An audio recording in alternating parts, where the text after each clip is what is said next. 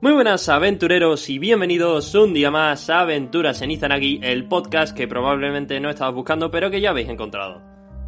Hoy no estoy solo, pues como siempre me acompaña Marcos.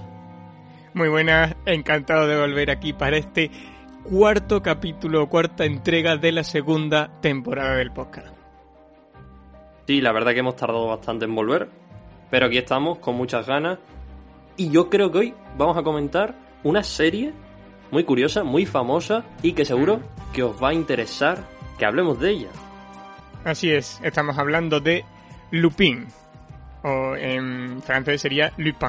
Esta serie producida por Netflix, que en los últimos meses ha levantado bastante expectación, sobre todo entre enero y junio de 2021, ya que ha salido la segunda parte hace nada.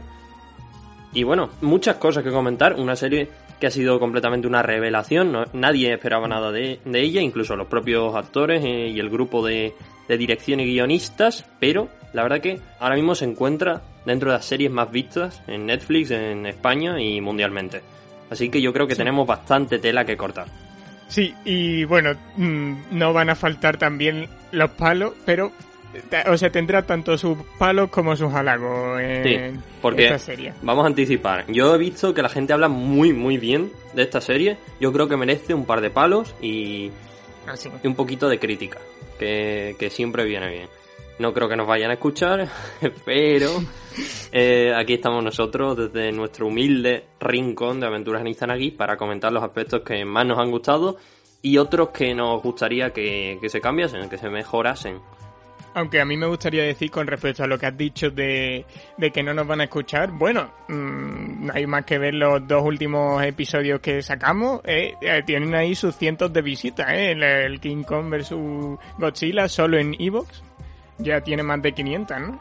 Sí, sí, creo que rondando los 600, hace bastante que no lo miramos, pero iban muy bien en su día. Mm. Me refería más bien a, a los que están en las grandes esferas del cine. claro. pero bueno, eh, nadie, nadie ha dicho algo que no, que no supiéramos. Bueno. Si te parece, voy a empezar con una pequeña sinopsis que, que he elaborado sobre esta serie. Vale. Vale. Hassan es el único hijo de Babacar Diop, un senegalés que emigra a Francia para buscar una mejor vida para su hijo. Allí consigue trabajo como chofer para un tipo asquerosamente rico, el señor Pellegrini, y Hassan se enamora de su hija, Juliette. Todo iba bien hasta que el señor Pellegrini acusó al padre de Hassan de haberle robado el collar de la reina, valorado en muchos millones. El padre es apresado por la policía y mandado a prisión. Finalmente, Babacar se suicida por vergüenza y Hassan queda huérfano, pues tampoco tenía madre y por ello desarrolla una gran aversión a la familia Pellegrini.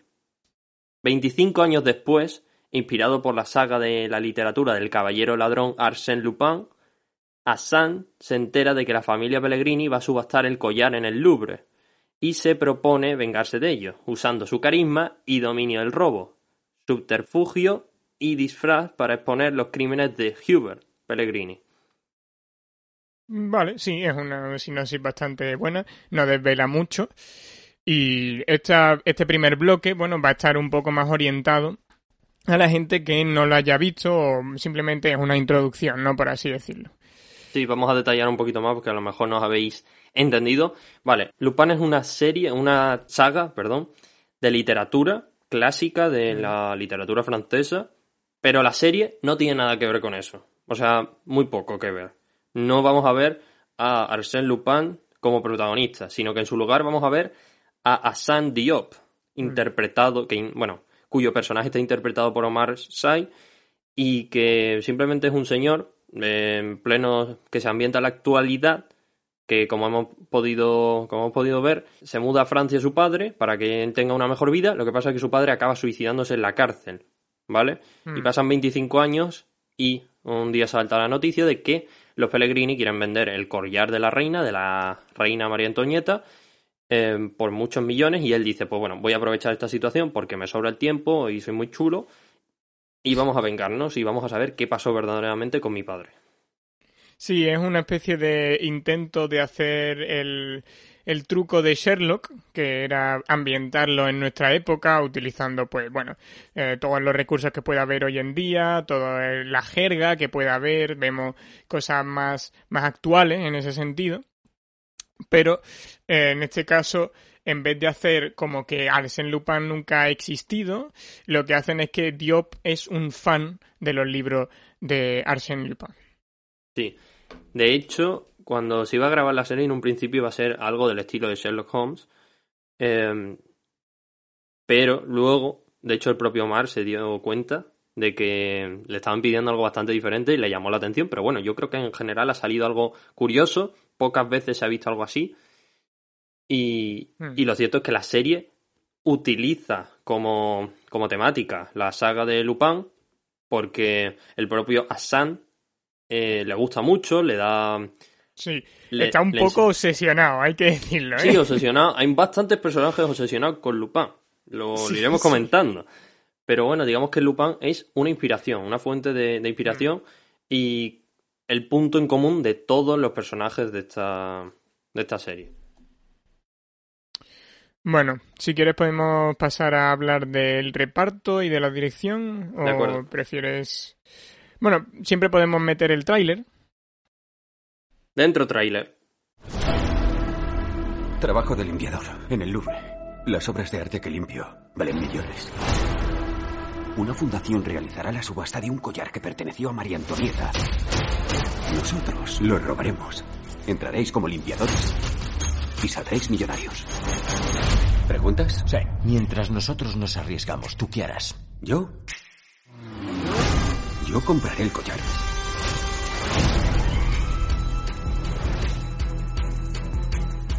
Yo a tu edad leía. Me lo regaló tu abuelo. Te gustará. Arsène Lupin, caballero ladrón. Tengo que enseñarte algo increíble. Nuestro sospechoso se cree Arsène Lupin. El método. Descaro. El estilo. El talento. ¿Qué más vendrá, D'Artagnan? ¿Los tercerditos? Durante 25 años he pensado que era un ladrón. Crecí con eso. Hace 25 años engañó a mi padre. ¡Yo no he hecho nada! Quiere vengarse de Pellegrini. Esto es un juego, inspector. Un juego con reglas. Y las dicto yo. Es exactamente lo que va a pasar.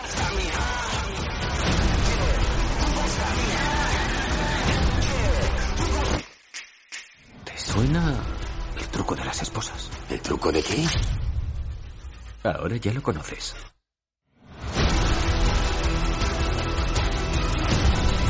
Me habéis subestimado. Porque no me habéis mirado.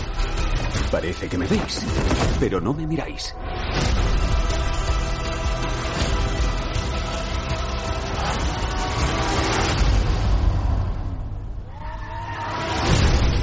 No preguntaré qué hiciste anoche. Pues nada especial. Seguro. Mejor, ¿eh? Gracias.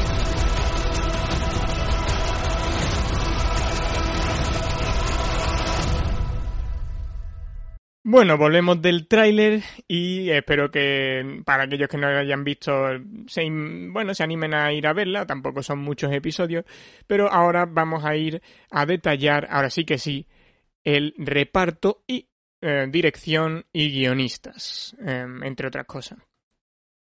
Una cosa, El si nos interesa, sí.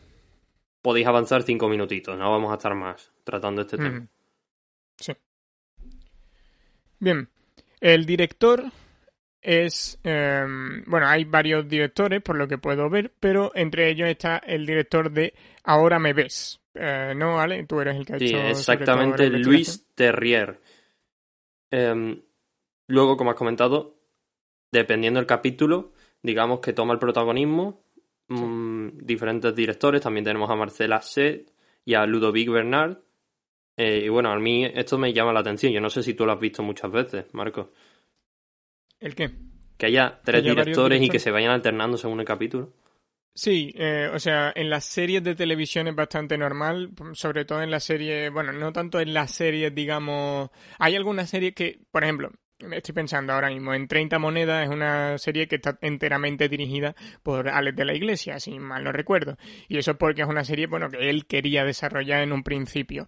Pero en general sí que es normal que en algunos capítulos dirijan unos directores y en otros otros, porque al final son proyectos de larga duración y suelen tener compromiso los, los directores. Aunque este es bastante, bastante corto, esta serie. Sí, es cierto. Esto es otro de las características de los rasgos que denotan que no había muchas esperanzas en este, en este producto, pero al final ha salido claramente beneficiado um, todos los directores.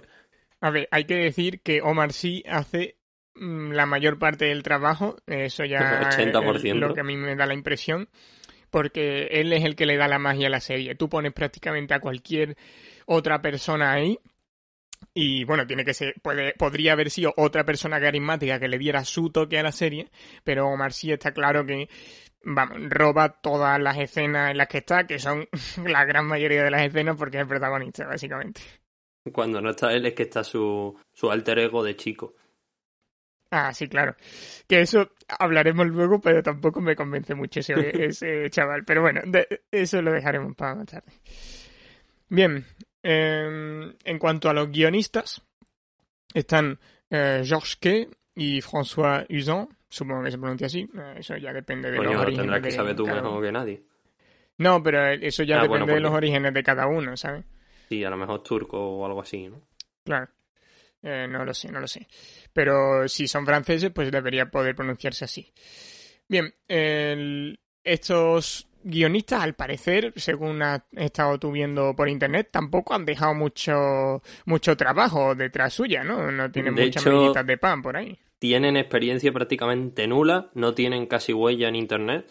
Em, me ha llamado bastante la atención, como tú has visto antes. Han participado en alguna que otra serie, o sea, alguna otra em, programa de televisión, mejor dicho. Pero no tienen experiencia en la, en la gran pantalla o en producciones de este calibre y me ha llamado mucho la atención. Sí, de hecho, bueno, si no es la primera vez que, que trabajan con Netflix o con una o con eso en un proyecto tan grande como este, tiene que ser de las primeritas y desde luego mm, Lupin tiene que ser de lejos lo más grande que han hecho hasta ahora. Y eso puede que se vea en parte reflejado en las cosas que vamos a criticar cuando nos metamos ya en terreno de spoilers, ¿no, vale? Yo creo que estos dos guionistas alguna vez han tenido un conflicto interno y se han solucionado con, con unos utensilios que sirven para la cárcel y que em- empiezan por E y acaban por S. Exacto, exacto. Bueno. En cuanto al reparto, si quieres nos podemos meter eh, brevemente, tampoco hay que poner todos los personajes sobre Sí. la mesa, pero tenemos a Omar Sy haciendo de Hassan, lo sabemos de sobra. A Shihin Butela. Espera, espera, espera. Matiz, Sí. si no sabéis quién Vale. es, porque a lo mejor no suena el nombre, es el, es el que interpretó al protagonista de Intocable. Hmm, Bueno, no, no el señor en silla de ruedas, sino el otro. Tiene un gran palmarés de películas. Intentó meterse en Hollywood, no sé cómo terminó eso, eh, porque salió en Jurassic World y en alguna más. Sí, sí, eh, y en una peli de superhéroes, no me sale el nombre. Em, Ahí. No sé, no sé, eh, mira, míralo y mientras Vale. tanto yo voy diciendo el resto de, del casting. Tenemos a Shihin Butela haciendo de, de Sofía, de una de las policías. Mm, Tampoco tiene una eh, participación estelar, su personaje tampoco es que se luzca mucho, así que bueno, en fin. Después Ludivine Sagnier haciendo de Claire, que sería la ex mujer de Hassan y madre de su hijo. Y esta mujer lo hace bien por momentos, en otros me lo creo menos, pero bueno, tampoco lo hace demasiado mal. Estamos aquí más o menos enumerando los principales. Em, Clotilde es Esme, supongo que se pronuncia, o Esme, em, haciendo de Juliette. Esta sí es un personaje un poco más importante, sobre todo para la segunda parte, que es la hija de Pellegrini y que va a ser esencial para resolver el plan de Hassan. Em, Ale, ¿has mirado Sí, ya en en, X- qué película En? X-Men sale, Ah, de, de y- 2014, Días del futuro pasado. Hmm, Pues no me acuerdo de haberle visto, pero posiblemente sí salga ahí. O sea que esas son producciones gordas de, de Hollywood, pero supongo que hubo algún problema con que no le daban papeles lo suficientemente grandes para lo Eso que a al este, él. a este señor le tienes que dar un papel de suma importancia, no le puedes dar cualquier cosa. Y le estaban dando papeles secundarios en grandes películas, pero muy secundarios. Y a lo mejor él tenía la proyección de que de 2014 a esta parte hubiera crecido mucho su carrera y no ha pasado así. En el terreno internacional, me refiero. Entonces a lo mejor ha querido volver a producciones pues grandes, pero en su país, como Lupin. Bien, eh, tenemos a Mamadou Aidara, un, un chaval que tampoco le voy a dar mucha cera, pero sí que tengo ciertos problemas con su actuación. Eh, Bueno. Hace de Lupin de pequeño, de Hassan Diop. sí. Y bueno, después tenemos a otros más. Tenemos a, a Ethan Simón. Que Tranquilo. es- Tranquilo. La foto. La foto está La- mal. o sea, Tranquilo, yo lo he revisado. Yo lo he revisado, tiene una cuenta en Instagram, eh, chaval. Pero es verdad que la foto que le han puesto es completamente errónea. Pero sí, se llama así. otro tío. Ethan O sea, Simon. Vale, vale, vale. Ey, me he rayado muchísimo porque he visto Raúl, que es el hijo de Hassan, y digo, ¿what? En lugar Este del hijo Hassan nos han puesto un cantante británico. Sacado de One Direction. En fin. Y después tenemos a otros como Sufyan Gehab haciendo de. eh, Ge- eh, ¿Cómo era? Gedira. Um, Fahd Sonde haciendo de Babacar Diop. eh, Antoine Gui de, Ben- eh, de Benjamin. Eh, y de- después, bueno, Adam Anian de Leonard. En fin, Poco más. mucha gente aquí. Hay mucho secundario en esta serie, pero que no tienen apenas desarrollo. O sea, ni el sicario, ni, ni siquiera el amigo Benjamin tienen desarrollo, así que pff, tampoco son tan importantes. Más o menos ya hemos hecho un repaso del casting, ¿no, Ale? Sí. Pues por último tenemos aquí, bueno, una, un último apunte, si lo quieres decir tú. Sí, una reseña porque en Rotten Tomatoes, eh, una página dedicada a eso, a la valoración de, de productos cinematográficos y que en general tiene, tiene buena fama y no hay valoraciones eh, muy infladas ni falsas, digamos que está bastante bien esta página. Eh, la serie tiene una aprobación del 98% con una nota promedio de 7,78 de 10, basado en 40 revisiones eh, y los cinco primeros capítulos de la primera temporada recibieron una buena crítica, teniendo un score de 85 en Metacritic, también, otra página. Mm, yo no sé si te acuerdas de la valoración que tenían otros, otras series o películas que hemos comentado ya en esta temporada. Suelen ser más bajas. Más bajas, ¿no? Es que están Mm, muy bien. Me sí. parece que Soul O sea, está tenía muy bien menos. valorada para lo que es comparado con otras cosas. Yo creo que, mm, que, o sea, yo creo que es el efecto Marcy, sinceramente. Es el efecto de un tío que hace muy bien su trabajo y entonces hace que te olvides del resto de cosas. En Film Affinity tiene un 6,3 y Bastante en, más bajo. en IMDb no me acuerdo de cuánto tiene. Eh, Vale, eh, Tiene un siete y medio en IMDb. Pero bueno, en general yo creo que es eso, porque sinceramente el guion tiene ciertos problemas y no son menores. O sea, a mí me parece que la verosimilitud es de las cosas más importantes, pero bueno, tampoco nos vamos a meter en Vale. spoiler, obviamente. Sí que... eh, en Rotten Tomatoes, Soul, que es una película que a ti y a mí nos gustó mucho, tenía un 95% de aprobación. Un Mm. 3% menos. Y luego no... Siendo Soul una la valoración no la pusimos, más- así que no sé. A ver, Soul yo creo que está bastante a años luz de Lupin en cuestión de mensaje y de originalidad y en muchas cosas. O sea, quiero decir, Lupin es una serie simpática, pero Soul es una película con mucho pensamiento detrás y sobre todo con un estudio que se arriesga siempre. Lo comentaremos, pero Lupin, digamos que eso, no tiene ningún mensaje. Parece que se va a meter en alguno, se va a meter en algún Mm. eh, tema polémico, va a dar algún mensaje, pero al final no llega a ocurrir. Yo no sé si es No. que el cambio de dirección ha tenido que ver, pero Pues Pero la serie- verdad es que no lo sé, pero parece que había al- algún tipo de... Tiene que ser algo de dentro, de no sé si serán los guionistas o alguien de por dentro ha querido... No, no diría cortar los mensajes o que no haya mensajes, es simplemente que han querido tener una intención mucho más naif, mucho más, bueno, vamos a contar aquí una historia, pero eh, yo de, de, por sí una historia que no tiene mensaje y sobre todo, y esto es muy importante, cuyo personaje principal cambia tan poco eh, a lo largo de la serie, me parece mmm, problemático, sobre todo para que después la serie pues sea recordada por su calidad y no por los truquitos de guion que se usan. Vale, pues poco más. Si te parece... Sí. Pequeño... Ya estamos al borde del spoiler, así que... Claro, si te parece, cortamos este bloque y ya comenzamos con el siguiente donde vamos a repasar la primera parte de Lupin. Me parece perfecto. Fin del bloque 1.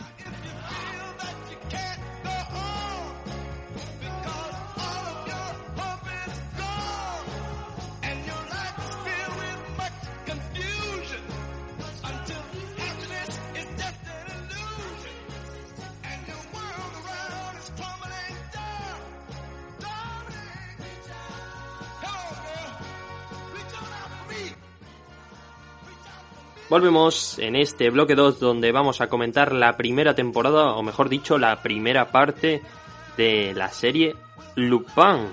Si te parece, Marcos, vamos a ir comenzando con el primer capítulo, donde, que es el punto de partida de Top. Vale, pues vamos allá. ¿Recordáis lo que hemos comentado antes? Asan quiere vengarse de los Pellegrini. Pues bueno, en este primer capítulo es cuando comienza a trazar su plan, que consiste, eh, bueno, Asana aprovecha que él tiene un trabajo como limpiador en el Museo del Louvre y que además pide el dinero a unos mafiosos para luego usarlos como cómplices en el robo de, del collar, ¿vale? Con la excusa de así pagar una deuda que él tiene. Aquí eh, también quería hacer un pequeño parón. No me queda claro si Hassan tiene problemas económicos de verdad. Mm mmm, al principio de, que... de, la serie parece que, que, es un padre que, bueno, ya no está viviendo con su hijo, eh, se ha divorciado y demás porque tiene problemas económicos, eh, está llevando una mala vida y demás, pero luego no se llega a profundizar en este aspecto. Yo no sé si es mentira. Es más, tiene un casoplón. A, a, eso es, tiene un casoplón que se puede se puede pensar, a lo mejor ha robado todo eso o a lo mejor lo que ha hecho es eh, de alguna forma gastar mucho dinero en eso mediante triquiñuelas, fiscales, yo qué sé. Yo no sé cómo, cómo se puede hacer eso. Y en realidad no tiene un duro. Pero el tío tiene ahí un Mac, una silla con una cara, en forma de cara.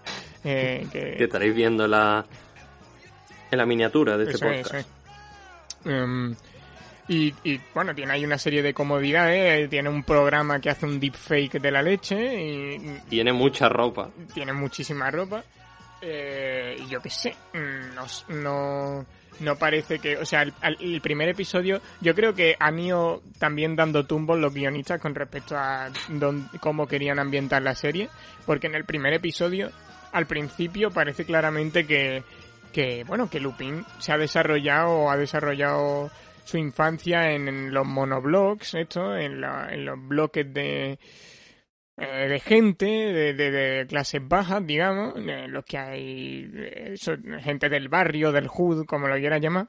Eh, y sin embargo, después en toda la serie no se vuelve a hacer referencia a eso. Así que eso puede ser una idea, eh, digamos, primitiva o del principio, que tenían pensado a lo mejor para darle un toque más, comillas, comillas, negro a, a Sam, pero que después desecharon. Eh, y, se ha quedado ahí como forma de residuo, porque es que yo lo de la deuda no veo dónde encaja de ninguna forma, la verdad, en el resto de la serie. Continuamos, pues cuando llega la hora del robo, los mafiosos se infiltran en el museo como limpiadores para después hacerse pasar por guardias. Mientras tanto, Asan también se hace pasar por un tipo asquerosamente rico que tiene esta página web en Wikipedia y entonces compra el collar por 6 millones de euros. Mm, bueno, este primer capítulo a mí en general me gustó mucho. ¿eh? Mm. Creo que tiene muy buen comienzo la serie. Luego decae un poco el nivel. Mm, y de hecho, te podría decir que parece hasta una película el primer capítulo. Que hay mucho dinamismo. No parece que vaya una, a, a, haber una continuidad y parece que casi que se va a acabar ya la serie porque dice, bueno, ya tiene el collar, ya lo ha hecho, ¿no? Pero, pero no es así porque eh, justo cuando. Bueno, vamos a detallar más lo de la página de Wikipedia. Sí, bueno, si quieres lo puedo comentar ahora. Podría haberlo comentado después de que terminara, pero lo comento ahora. Que es que me hizo mucha gracia cuando lo vi. Yo voy a ir haciendo algunos... eh, tengo aquí algunas anotaciones con respecto a cosas del guion, como ya he comentado antes, que no me mm, terminan de encajar. Y en este caso es con respecto a lo de la página de Wikipedia. El grandioso plan que tiene Asan consiste en cambiar su cara, o sea, coge una página de Wikipedia de, un rico mm, que, ya está ahí establecida, digamos, eh, o sea, se queda con su nombre y tal, pero cambia la foto y se pone su propia foto y modifica el patrimonio para que parezca que tiene un, un montonaco de dinero. Y digo yo, o sea, ahí hay muchas cosas que pueden salir mal. Uno, los reguladores de Wikipedia pueden, pueden llegar a la página y decir, ¿qué mierda es esto? ¿Quién es este tío? Dos, o sea, buscan el nombre del tío, se nota en cuando están ahí eh, el- haciendo la, la de esta, y el, o sea, cuando están vendiendo el collar, lo buscan y no se, no se extrañan de que solo sale un resultado, en, o sea, eh, me- se meten, eh, son tan profesionales que se meten en Wikipedia, lo ven, ven su cara, ven el dinero y dicen, oh, perfecto, en vez de mirar en otros sitios, yo qué sé, puede haber otros sitios de más fiabilidad o mm, preguntar algún tipo de contacto. Normalmente, cuando un banco quiere dar un préstamo, investiga mucho. Si en este caso van a hacer una subasta donde van a vendérselo a alguien, yo no creo que vaya a mirar Wikipedia y ya está. Pero Además bueno. es que estoy, está claro que si tú te metes en cualquier red social, vale, o sea, dicen, hostia, este tío es un buen contacto, lo voy a seguir en Instagram, yo qué sé, hoy en día podría ser, ¿no? Te metes en Instagram, buscas su nombre y aparece ahí un blanco que no es tan rico. Y dices, ¿eh? ¿Qué es esto? ¿Sabes? Fuera este hombre, sáquenlo. O sea, el plan se basa en, en que se traguen lo de Wikipedia. Pero bueno. Por cierto, has dicho 6 millones y creo que son 60 millones, ¿no? 60, vale, sí, tiene más sentido. El caso que cuando, cuando Hassan consigue por fin el collar de la reina, allí están los mafiosos, eh, sus cómplices en un principio, que comienzan a traicionarle, ¿vale? Y no obstante, cuando ellos roban un... que me hace gracia. Ellos roban un collar falso que les había facilitado su amigo de la infancia, Benjamin, y la policía les atrapa. Bueno, aquí hay una persecución digna de Fast and Furious. De hecho, el calvo se parece bastante a Vin Diesel. El calvo que no puede ni correr ahí con, con el efectivamente, efectivamente. El calvo que está mamadísimo, pero que no puede correr. y no le queda bien el traje. Porque, bueno, está muy gracioso. Y el otro tío que, que también tiene unas pintas que, madre mía. Eh, bueno, la policía las atrapa porque van con el mismo, con un Lamborghini que se han alquilado. Que no Eh, podían a- ir con algo un poco alquilado- más discreto. o sea. Se lo habrán alquilado algún youtuber andorrano o algo así, no sé. Y, va, y va y se tiran encima de, de- del Louvre, de Mm. la cúpula esta rara. Sí, se tiran ahí. Loquísimo. eh, Y se, bueno, se revientan, obviamente. Y ahí es justo donde estaba, donde estaba este hombre, ¿no? ¿O no? O no sé si era ahí exactamente, la verdad. No, no, no, él ya se había ido eh, vestido de traje en- con la musiquita que le ponen siempre de que puto amo. Está muy bien esa música. ¿eh? Y que sí, me gusta, la verdad. Eh, luego lo comentaremos. Y bueno, parece que el Hassan ha fallado, pero lo cierto es que eh, él ha, o sea, ha hecho aquí una maniobra que la vamos a explicar. Mm. Básicamente, cuando le atacan eh, sus cómplices, lo- los mafiosos, se tira de forma que hay una papelera al lado, coge el collar y lo lanza a la papelera. Entonces, luego él en su bolsillo tenía un collar falso, que es el que le ha dado Benjamin. Entonces los mafiosos le roban el collar que no es. Mm. Digamos que el collar verdadero está en una, en una papelera, ¿vale? Al día siguiente, eh, Hassan vuelve como limpiador porque él trabajaba allí y mete el collar en una bolsa de basura, que es lo único que los guardias no van a escanear. Mm. Y bueno, ya está. Eh, millonario, lo ha conseguido Hassan. ¡Vamos! No, Nada, es coña. No lo consigue porque esto se complica. Mm. Pero, eh, básicamente, sobre el plan de este primer episodio, tengo una duda. O sea, cuando vi el, piso- el episodio por primera vez, no lo he vuelto a revisitar, la verdad, pero cuando vi el episodio por primera vez, cuando traicionan estos dos a Hassan, no me daba la impresión de que Sí. estuviera planeado. Podría haber sido parte del plan lo de la traición, No, no, no. No es plan. pero es que No- no da la impresión de que no está nada planeado. Entonces uno se pregunta, si no es, si la traición no forma parte del plan, uno, ¿cuál era el plan inicial? Porque parecía ahí El que- plan inicial era que se repartían el dinero. claro, se repartían el dinero, pero quiero decir, ¿cómo lo hacen? Porque la forma que tiene Hassan de llevarse el collar solo se puede lograr si le traicionan. Porque si no, no hay batalla, no hay forma de meterlo en la basura, y no- ¿sabes? Mm, No, que se iba a ir de forma. Creo que se iba a escapar o algo así. Lo que yo no entiendo es cómo iban a hacer el pago. Pero bueno, eso tampoco es muy importante. El, el caso es que mm, lo de la traición no queda muy claro de esto. Y, y- y después, el tío, si la traición no estaba preparada, eh, es, es un máquina, porque de repente tiene ahí el de este falso, hace y, y- lo consigue hacer todo y después vuelve como, como basurero. Me Ahí, encanta. o sea, si no está planeado, es súper conveniente que sea un basurero del Louvre. Porque hace, oh, justo la bolsa de basura.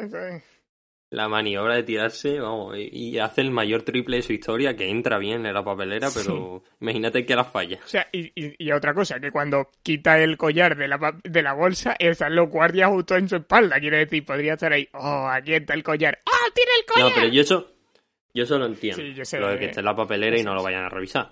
No, no, pero me refiero a que cuando lo saca, lo saca en una, en una, en un contenedor de basura que está al lado de donde están los guardias. Ah, vale. Pero bueno, eso es una, una tontería, la verdad. O sea, es solo una licencia para que sea más épico. Pero eso, que ya vemos aquí mm, los planes perfectos de Lupin no son tan perfectos ya desde el primer episodio.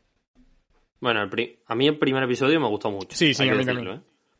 Yo creo que engancha. Eh, tiene lo, ju- lo, lo justo para que, para que sigas viéndolo. Mm, Sobre todo el carisma al final de, de Omar Sy y de, y de la música también mu- mucho.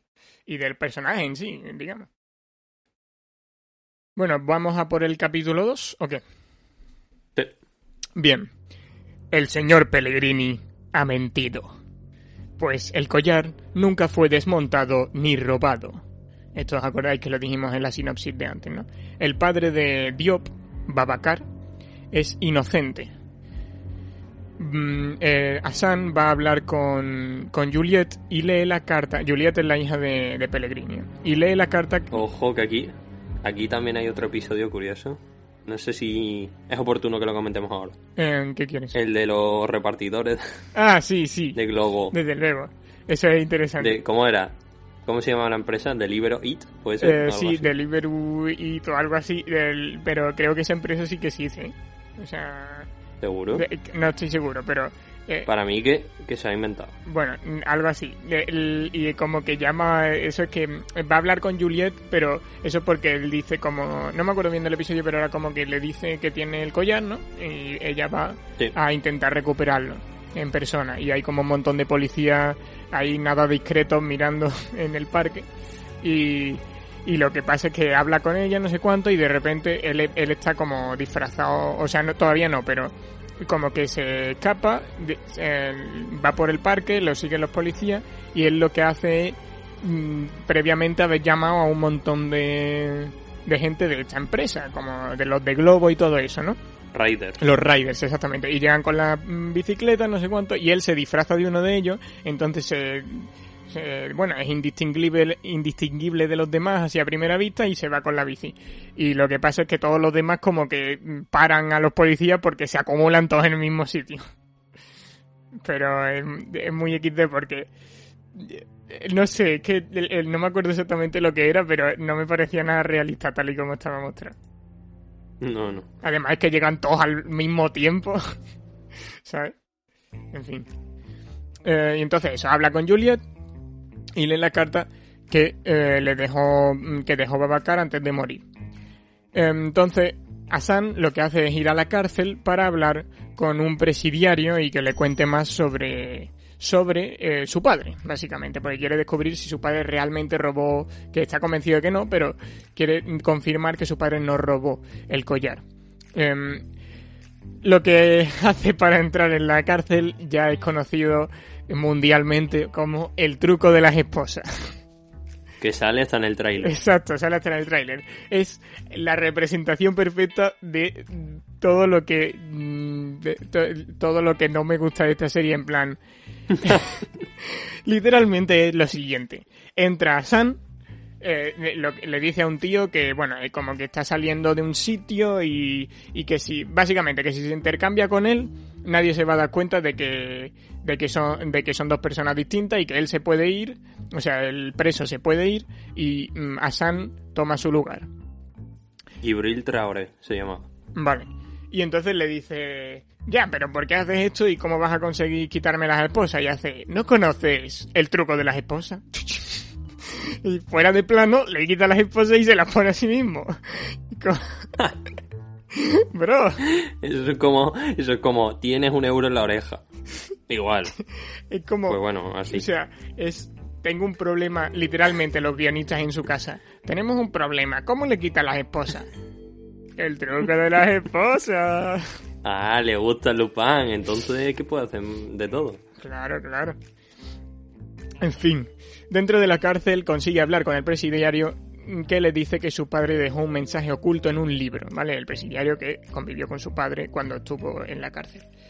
En el libro, Diop dice, son, eh, o sea, Babacar, soy inocente, todo fue una trampa. Hassan hace como que se suicida con un truco suyo, eso lo que pasa es que como que coge una red de baloncesto, que también es bastante graciosa esa escena, porque está... Espérate, aquí hay muchas cosas que comentar. Para empezar, le pegan un navajazo Ah, sí. en el patio. Qué poca broma. y bueno, la atiende. La, o sea, él consigue hablar con el presidiario porque le pegan un navajazo, le dan un navajazo. Entonces está con la enfermera. La enfermera le cae bien. Y se hace ahí el dormido, pero se acerca a la habitación de su. del que busca, básicamente. Mm. Y luego hace lo de robar una red de. De la canasta Sí. de baloncesto. Eso es una cosa que yo... Que es como que está jugando al baloncesto y de repente, ¡ay! Pegó un, sa- pegó un salto y roba una red. Y nadie se da cuenta. Es como todo el mundo está ahí jugando al baloncesto y de repente él va andando ahí y coge el- la red y, y se va. Y todo el mundo, ah, vale. Ah, bueno, no hay red, me da igual. Y después se, básicamente se ahorca con la red, pero no se ahorca de verdad porque usa la red como una especie de, en fin, como los trajes estos que llevan los dobles de acción que hacen que en realidad parece que te estás ahorcando, pero mm, estás soportándolo con, con tu pecho. Bueno, en fin, eh, básicamente que no te estás ahorcando de verdad, no estás poniendo la presión en el cuello. Y bueno, eh, usa este truco de ahorcarse con la red de baloncesto y consigue escaparse. Porque se creen que está muerto, que tiene que ir al hospital y entonces lo mandan fuera. Luego eh, va a hablar con Anne Pellegrini, la cual reconoce que su padre, Anne Pellegrini es la mujer de Pellegrini, ¿eh? La cual reconoce que su padre había firmado su culpabilidad para reducir su condena. O sea, el inspector de policía de ese entonces, Dumont, le dijo a Anne que si Babacar em, admitía haberlo robado, la condena sería reducida, pero no ocurrió al final. Bueno, pues es el segundo episodio. Y Por cierto, eh, lo de que no se reduce la condena, pues puede ser una de las causas, o si no la causa, de que se suicidara Babacar, aunque, eh, o eso es lo que piensa Hassan en este punto, pero eh, más tarde otras hipótesis surgirán. Sí. Vamos a continuar con el capítulo 3, en el cual, eh, pues bueno, Hassan se da cuenta de que la culpa, o bueno, gran parte de la culpa, es del inspector Dumont, del que hemos estado hablando, un señor que ya está, tiene una edad mucho más veterana, es comisario, bueno, inspector, eh, sí, está en la comisaría donde están investigando a Sam porque ya Sam empieza a llamar la atención, ¿vale? Pero eh, aquí es cuando saltan las alarmas porque Dumont de repente eh, es secuestrado y torturado incluso por el propio Sam, ¿vale? Que se entera de que em, fue completamente eh, sobornado por, por Hubert eh, Pellegrini y le quiere preguntar qué ocurrió realmente con su padre y quiere una respuesta porque si no va a hacerle algo a sus hijos o a su mujer. Mm. Y este episodio da un poco de... bueno, mm, hay bastante tensión Mm. Porque llena la casa suya de cámaras, lo tiene completamente vigilado, otra cosa que bueno, no sé cómo se explica, pero bueno, vamos a vamos a vamos a dejarlo pasar. Eh, y es una escena, bueno, mm, casi de película de miedo o, o de terror, porque lo tiene completamente torturado, le hace un interrogatorio, le grita, eh, no le da ni agua. Pero y- y- y Hasta- lo más mm, increíble para mí de, este, de esta escena y de este capítulo es el cómo le amenaza con... Básicamente tiene un, una cámara en, en su baño y él tiene, el inspector, tiene la costumbre de ponerse delante del espejo del baño y empezar a recitar y a decir cosas. Y entonces, aparentemente, Asan está por delante de la NASA en términos de tecnología y puede coger todos los cachitos de los vídeos y todo eso y puede hacer que básicamente em, el inspector diga lo que él le dé la gana con un programa informático. En plan, literalmente puede decir Hitler era una gran persona, ¿sabes? Mientras que nunca ha dicho eso. Y dice, eso es deepfake. El deepfake no funciona así. O sea, No sé. se, le- se lo inventa 100%. Eh, bueno, el caso es que está torturado hasta que a San se le escapa su propio nombre, ¿vale? Entonces él se da cuenta, ostras, es Hassan. Entonces dice, vale, creo que sé cómo convencerle para que me suelte. Y bueno, a todo esto la policía, mm, aquí es cuando aparecen lo- los primeros inspectores y, y policías de, de una agencia que va a cobrar bastante importancia. Eh, intentan salvarle, Lupin consigue salvarse porque organiza una trampa con un coche, con, un- con una camioneta que realmente no había nada. Y bueno, finalmente Dumont, eh, o sea, Diop se da cuenta de que Dumont es inocente. Él simplemente aceptó dinero, ¿vale? Alegando que iba para sus hijos y para unas vacaciones. Pero Mm. bueno, aceptó dinero eh, y le deja ir. Se escapa también Diop, eh, a San Diop. Pero le dice que hubo alguien que incriminó a su padre. Se trata de Pellegrini, ¿vale? El malo, pues ahora mismo ya se ha confirmado de que también es culpable. Y que es muy, muy malo. Sí. Em, como comentábamos, aquí es cuando aparecen personajes como Youssef Guedira, eh, Sofía Belkacem y Romain eh, La, Laoye, ¿vale? Em, que son los policías. Mm.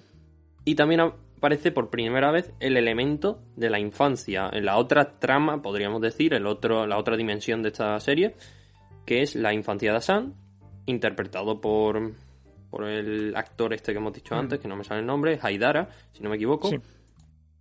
Y también sale Claire, de jovencita. Sí. Interpretada en este caso por Ludmila Makowski. Que es muy graciosa la- el doblaje español. Eso te lo envié antes. Que básicamente. ¿Es aquí? Sí, es en este episodio. Eh, si mal no recuerdan. Ah, también. Vamos a explicar antes que nada. Cuando muere su padre, que aquí es cuando nos lo explica. Bueno, Hassan tenía un vínculo muy fuerte eh, con su padre, se llevaban muy bien, estaban muy felices, parece ser, porque bueno, al fin y al cabo, el padre de, de había sido aceptado como chofer de Pellegrini y cobraba bien, ¿vale? Pero, de hecho, le compró una cámara, tienen una foto así muy felices y todo eso. ¿Qué pasa? Que, bueno, incluso, mm, esto no sé si sale luego, lo vamos a anticipar. Eh, Hassan va a la casa, a la mansión de los Pellegrini y, bueno, empieza ahí a liarse con, con la hija, con Juliet, un poco random, pero lo consigue. Sí. Aunque creo que le saca, o sea, es que no sé si no han cogido bien los actores, en mi opinión no los han cogido bien, pero es que parece que le saca 10 años. Mm, La verdad. Es que el problema es que han querido un poco abuso. Han querido coger actores que pudieran interpretar desde, desde la más tierna infancia, bueno, no la más tierna, pero sí desde la infancia hasta eh, bien avanzada la adolescencia en los últimos capítulos de la serie. Entonces, eh, no sé, sé que hay como una especie de mm, eh, diferencia notable entre los adolescentes de esa edad y las adolescentes, porque hay una diferencia eh, de, de desarrollo, pero aún Que, así... ver, pero, pero es que me han cogido al señor Hassan Jr. y parece que tiene 12 años y Ah. las otras tienen 10, Es que- parece que tienen 18. Claro, es que yo creo que eh, las tías las han cogido y ya son mayores de edad y el otro claramente no es mayor de edad. O no lo parece, ¿no? En fin. El caso es que eh, en este episodio, eh, como que le dice mm, la, la joven, la joven Claire, eh, le dice a, a Sam que hay dos tipos de hombres, el caballero y el bárbaro. El caballero es el que quiere, que se cree que las mujeres son no pueden defenderse y el bárbaro es el que mm, va a increpar a las mujeres. Y mm, después, al cabo de un tiempo, eh, llega y en la versión original le dice que hay un tercer tipo de hombre que es el que es la gente buena y bueno, en fin, le, le- argumenta eh, un poco mm, eh, mal, pero bueno, y le dice que él es el gentleman, ¿vale? Eh, Le dice los gentlemen. Y en español el doblaje pone yo soy el caballero. o sea, eh, está el caballero, el bárbaro y el caballero. Vamos, que le está diciendo que es el primero. Exacto, exacto. A- aunque no le quiere decir eso. Pero bueno, eh, Claire dijo, wow, impresionante, me has convencido. Eh, eso, porque conoce a Claire en un colegio reputado, de ricos, de pijos, básicamente, porque cuando muere su padre, a cambio la señora Anne Pellegrini dice que le va a pagar los estudios. Y también conoce a Benjamin allí, Ajá. Pero eso creo que todavía no ha salido. que Benjamin también parece que le saca un par de años, pero bueno. Sí, sí. O sea, aquí Hassan parece enano, básicamente. Pero bueno. Pues vamos al capítulo 4, ¿no? Sí. Vamos allá. Hassan se entera de, que Dumont sigue en contacto con Pellegrini y amenaza a Dumont con hacerle daño a su mujer si no le dice más información del caso. Este le da el contacto de una periodista que sabe más de Pellegrini. Se llama Fabienne y ella tuvo problemas con Pellegrini por la publicación de un libro. Entonces decide colaborar con ella. Eh, esta Fabienne le, fe- le facilita una cinta incriminatoria de Pellegrini, robada más tarde por Lupin. ¿Vale? En este caso va como una especie de, de centro donde hay datos, no sé exactamente qué clase de institución es Se pone, se pone un gorro, una Exacto. gafa y dice, me ha mandado la señorita tal. Y ya está. Exacto, usa él, y en sus, en sus propias palabras, usa el truco del miedica, que es eso, ponerse una gafa y un gorrito y a decir, "Em, me voy porque me da mucho corte estar aquí. Y entonces, no, no, no, quédate, y te mandan para allá, ¿vale? Eso es como lo consigue. Me la guardo, ¿eh? Para el futuro. En fin, en esa cinta declara eh, Pellegrini haber vendido armas a terroristas. Entonces, Lupin eh, la pretende publicar en la televisión y se mm, pero se presenta allí en un programa disfrazado, ¿vale? Y la, pero en medio le hacen un scratch, por así decirlo, y no muestran la cinta completa. O sea que Pellegrini vuelve a mover los hilos una vez más. Tiene contactos en todos lados este hombre. Aparece Igual que Asan Sí. tiene vestuarios para todo. Se pone una peluca, eh, un montón de maquillaje, que cuando llega allí, pues, yo supongo que le querrían maquillar y el tío decía, no, no, yo ya estoy preparado. Y parece que tenga 80 años, pero bueno, como si te pone una máscara de viejo. Eso es. Em, al final del episodio aparece el sicario, Leonard, que bueno, tendrá más importancia después, y mata a la periodista Fabienne.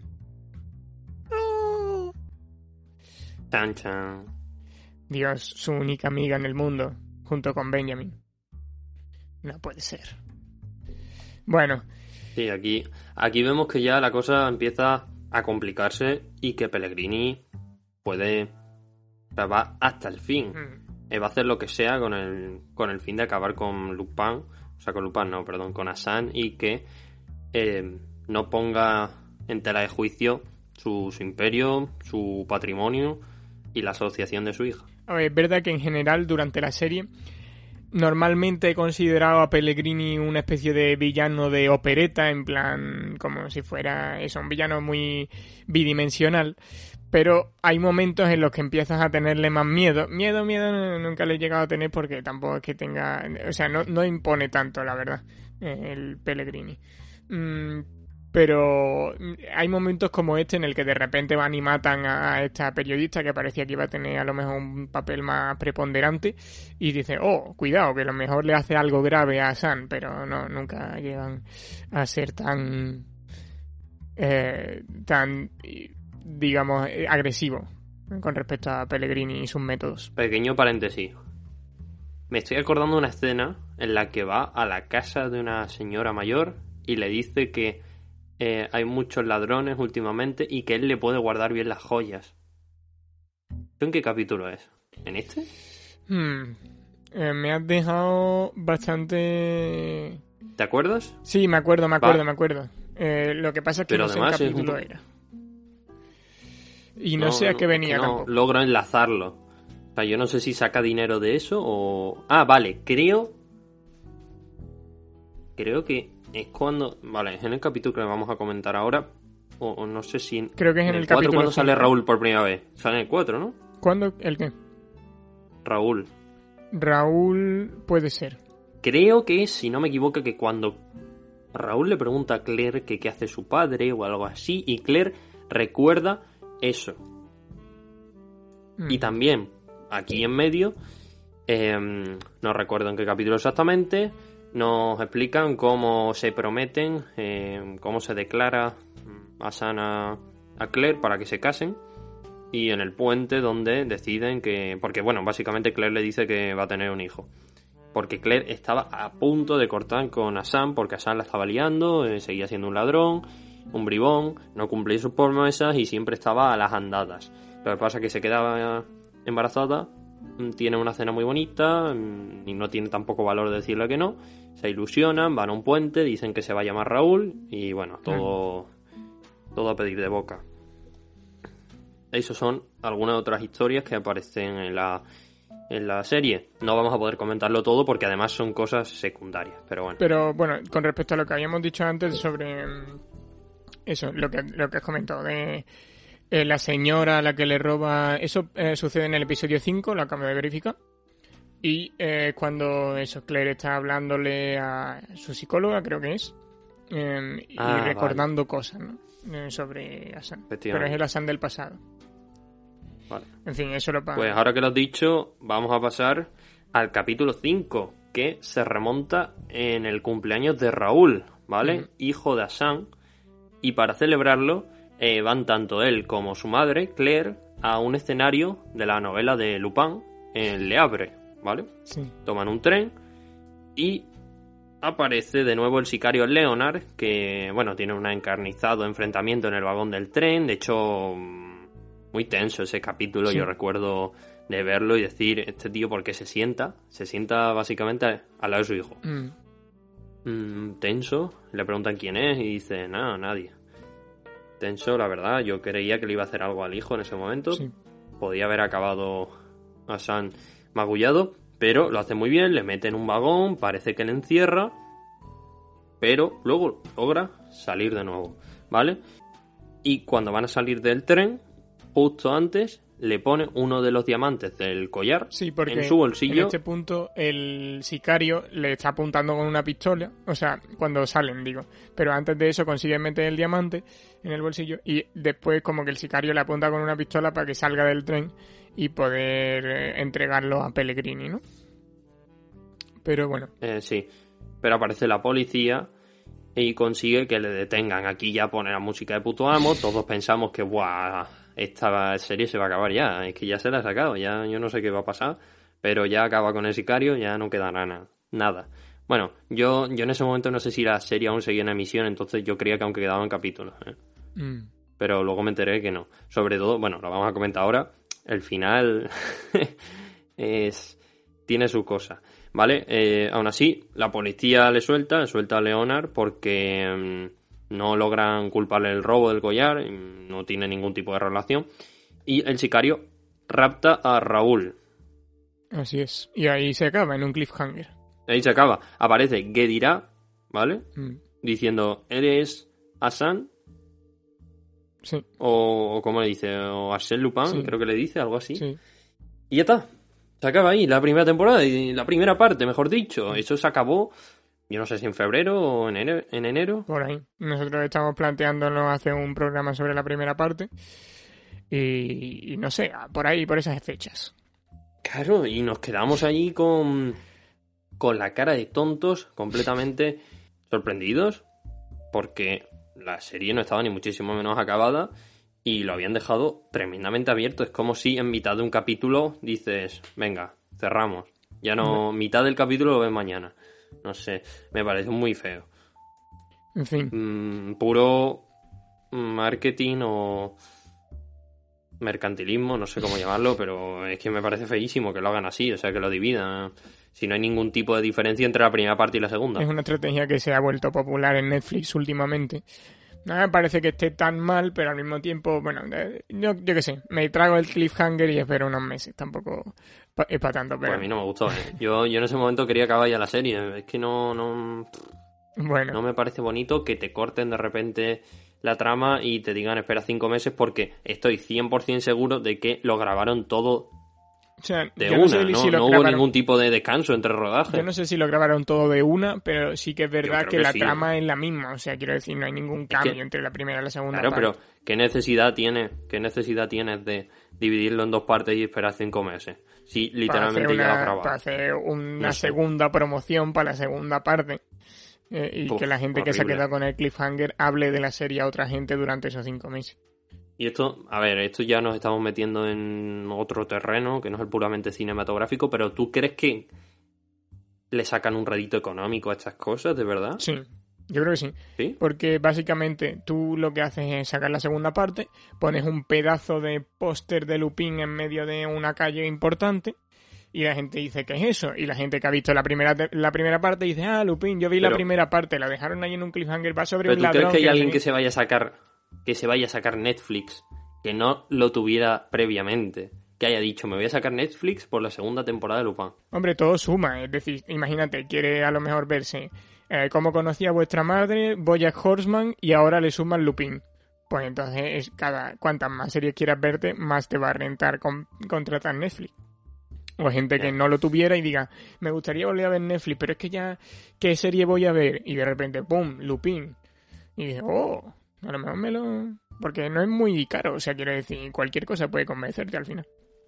Pero bueno, con respecto a este último episodio de la primera parte, em, tengo dos cositas que comentar. Primero, lo de que se vayan a Le Havre, que es una- un pueblo en el que aparentemente tienen una tradición, eh, que es que los niños se vistan de Arsène Lupin, y de hecho, eh, el Raúl, el, el hijo de Sombrero de Hassan, va, va con sombrero de copa, va con capa, y van por ello por el, el- bueno, por el cumpleaños de Raúl. Y esto es para traer a colación la puta obsesión enfermiza de, de, de Hassan y sobre todo de Hassan de cara a su hijo, en plan...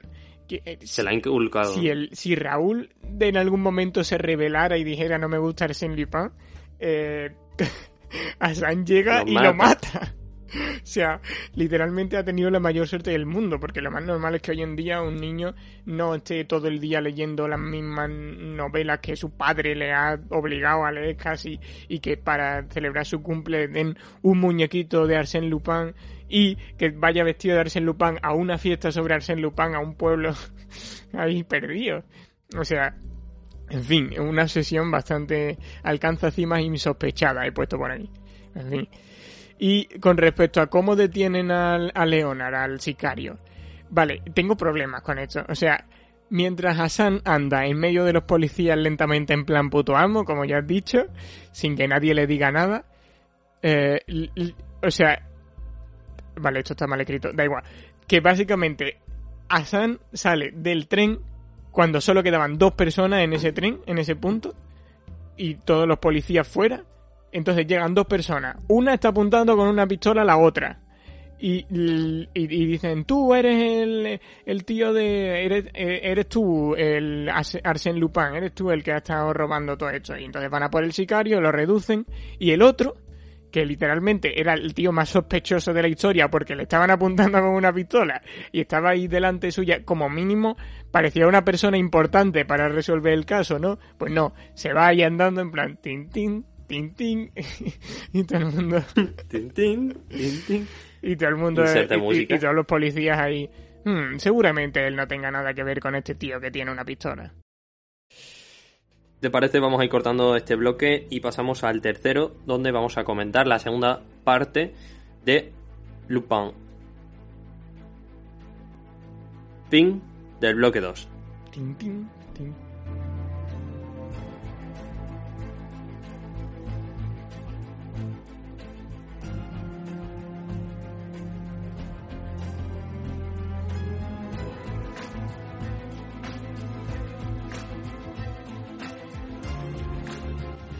Volvemos al tercer bloque de este cuarto episodio de la segunda temporada de Aventuras en Izanagi.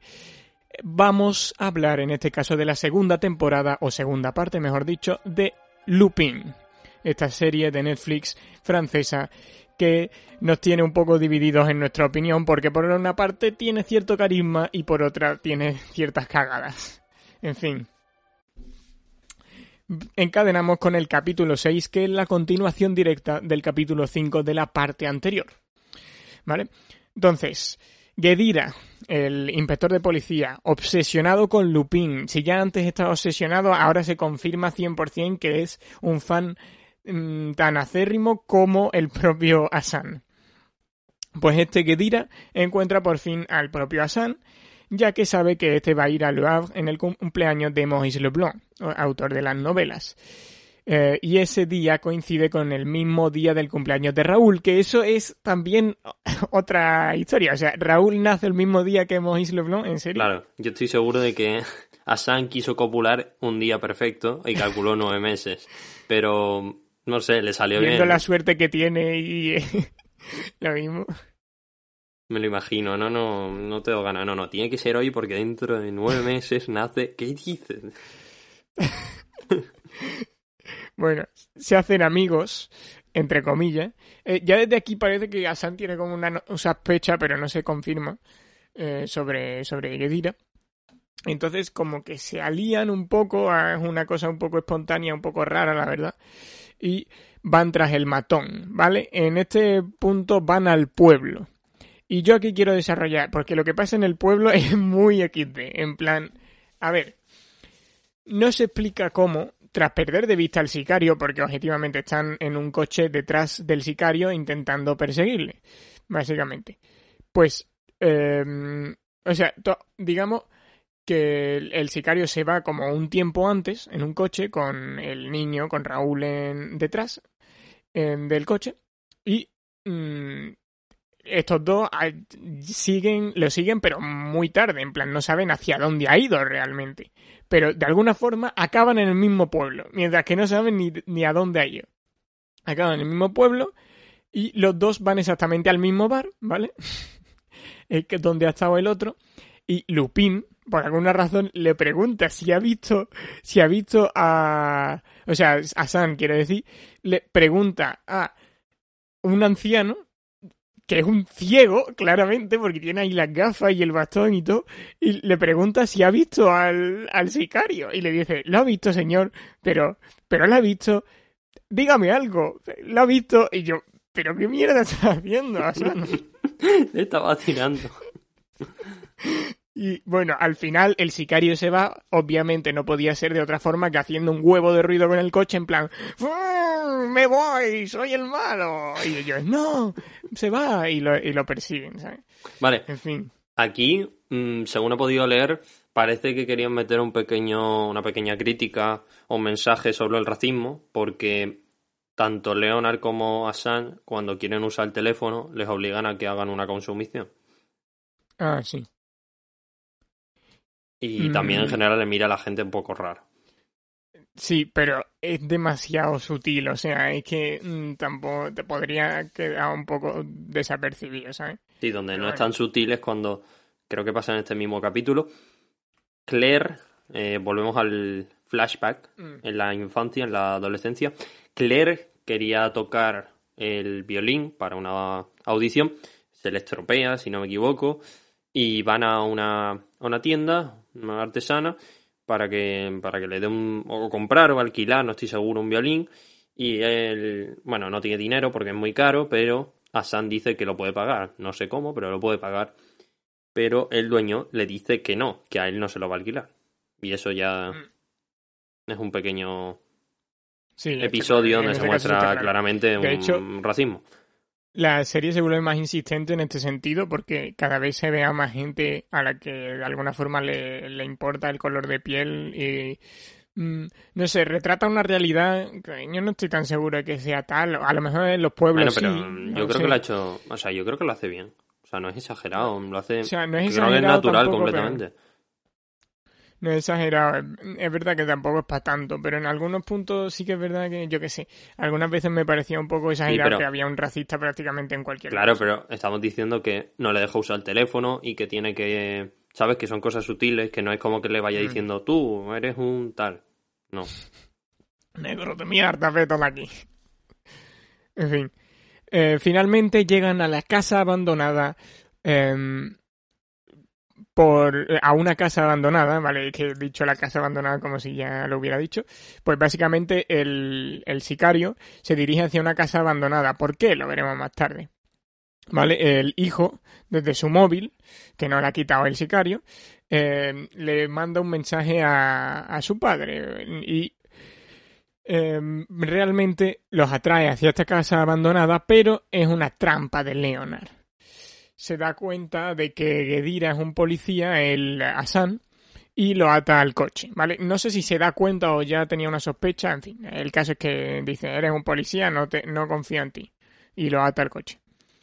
Eh, finalmente va por su hijo y tienen una batalla a muerte el sicario y Hassan. Y aquí hay una cosa rara. El sicario consigue una escopeta y por eso se fue a, a- a la casa para coger la escopeta, pero es una escopeta ultra vieja de una casa abandonada y funciona perfectamente. Esto en la vida real no es así. Eh, o sea, A ver las si escopetas sale. necesitan una manutención. A ver si me sale. Vale, sí, ya me acuerdo. Vale, en este momento la, eh, la serie se, se convierte en Resident Evil. Es igual. Y es un poco raro. Efectivamente.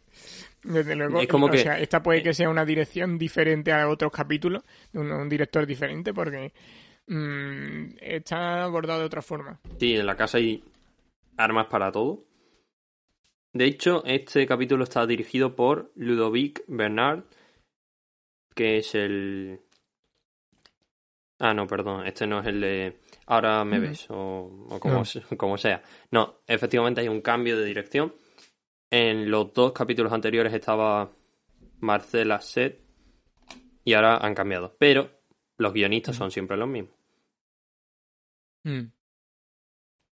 Bueno, después de esta batalla a muerte, Asan lo lanza, o sea, en el, mm, digamos, en la cúspide de esta batalla a muerte, Asan lanza al sicario, a Leonard, desde el balcón, que está como a tres metros, ¿no? Del suelo, Sí, si mal no recuerdo, algo así, está muy alto, y busca a su hijo, que mm, realmente está dentro del coche, y, y entonces vemos como el matón se recupera en dos segundos, o sea, no en dos segundos, pero sí, o sea, literalmente Lupin se pone a mirar en las habitaciones y a lo mejor en el espacio de un minuto, el tío que ha caído de una forma bastante hardcore al suelo, desde el balcón, dando una voltereta y todo, se levanta así como si no, no sé cuándo y, y le, le mete fuego al coche.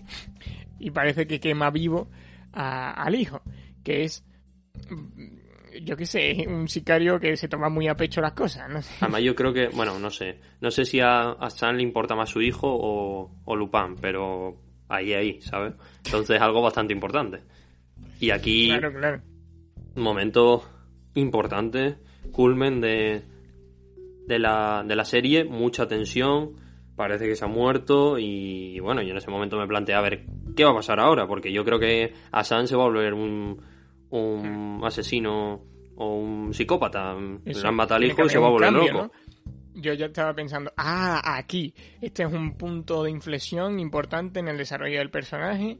Eh, hemos llegado ya, eh, o sea, ya lo que había habido hasta ahora, pues a lo mejor es la presentación del personaje y ahora vamos a llegar a, eh, digamos, entre comillas, el segundo acto, ¿vale? Digamos, este sería el primer punto de giro de, su- trama como personaje. No, no funciona exactamente así, pero bueno, da igual. El caso es que ahora iba a empezar el desarrollo real del personaje después de la presentación, que sería la primera parte. Pero veremos en el siguiente capítulo que, bueno, tiran un poco eso por la borda, sinceramente. Sí. En fin, eh, ¿quieres meterte con el capítulo 7 o tienes algo más que decir del 6? Voy a, voy a empezar con el 7, si te parece. Empezamos con un plot twist impresionante, inverosímil, nadie lo esperaba. ¡Wow! Aquí no muere nadie porque En Gedira, no sabemos cuándo, pues de repente a, a la dirección le parece oportuno cargarse una escena importante, entonces a lo mejor cuando el señor este va a incendiar el coche, pues en realidad pasa más tiempo, no lo sabemos, eh, y no sabemos tampoco qué hace Asan. El caso es que Gedira logra salir del coche, tras ocho horas en el coche, pues dice, bueno, voy, voy a intentarlo de verdad, y sale del coche, y saca a Raúl antes de tiempo, antes de que el coche salga completamente calcinado. Y bueno, el matón va detrás de ellos, pero logran escapar y se van con el, con el coche con el que habían venido. ¿Vale? Pero Asan no sabe nada de esto. Asan intenta abrir la, el maletero, se cree que su hijo ha muerto completamente por las llamas y llega la policía, ¿vale? Que por fin le arresta, porque ya saben, no sé si saben su nombre en este momento. Em, no estoy del todo A ver, seguro, creo que es por un retrato robot que tienen. Claro, tienen un retrato de su cara y saben quién es, pero no sé si lo tienen completamente identificado. Y bueno, se lo llevan ya al coche. Hassan está completamente destrozado porque se ha muerto su hijo al fin y al cabo. Y además Leonard ha, ha salido ileso, pese a haberse caído desde dos metros o tres metros, lo que, lo que hagan falta. Logra escapar con la escopeta en mano. Y bueno, aquí llega la otra policía, Sofía, y se lo llevan, ¿vale? Todo hasta llegar a una gasolinera, que aquí es cuando llega otro punto curioso de la, de la trama, porque, bueno, dice Asan que tiene que bajar a, a cubrir, bueno, a- por motivos biológicos tiene que mear, ¿vale? Eh, Sí. sí. Entonces, mm, como lleva a las esposas, pues no puede abrir la puerta ni puede hacer nada.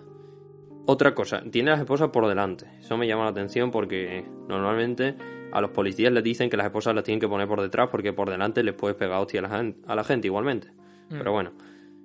Eh, entonces la acompaña el otro policía que iba también y llegan al, al baño, no sabemos cómo, y te quita las esposas y el policía tiene las esposas puestas. las esposas Le hace el 2.0. truco de las esposas de nuevo. Mm, me parece aún más inverosímil este, porque es que no, no sé. Sí, o sea, Es que el otro no es como no es como el otro eh, encarcelado que estaba ahí en la mesa, quieto y no se va a resistir, no, es que aquí hay un policía que se ha metido contigo en una habitación y tú de repente le te quitas las esposas en su cara. Y, y lo atas O sea- a y lo atas a un a un tubo o algo así del baño para que para que él no pueda moverse tampoco. O sea, hacen como un corte ahí bastante conveniente.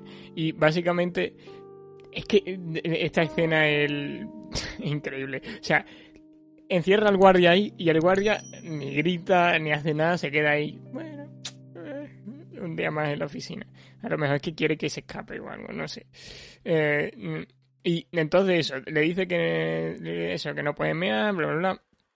Lo encierra y después se escapa como que va por el tejado del área de servicio eh, haciendo cierto ruido y sobre todo se baja y está en el rango de visión de la otra policía claramente porque pasa Ah, y le roba la delante. pistola, eh. Cuidado. Y, y- y roba la pistola del tío y su placa. Y entonces va por el pa- a por un tío que se había parado allí en la gasolinera, que está claramente en el rango probablemente de visión de la otra tía.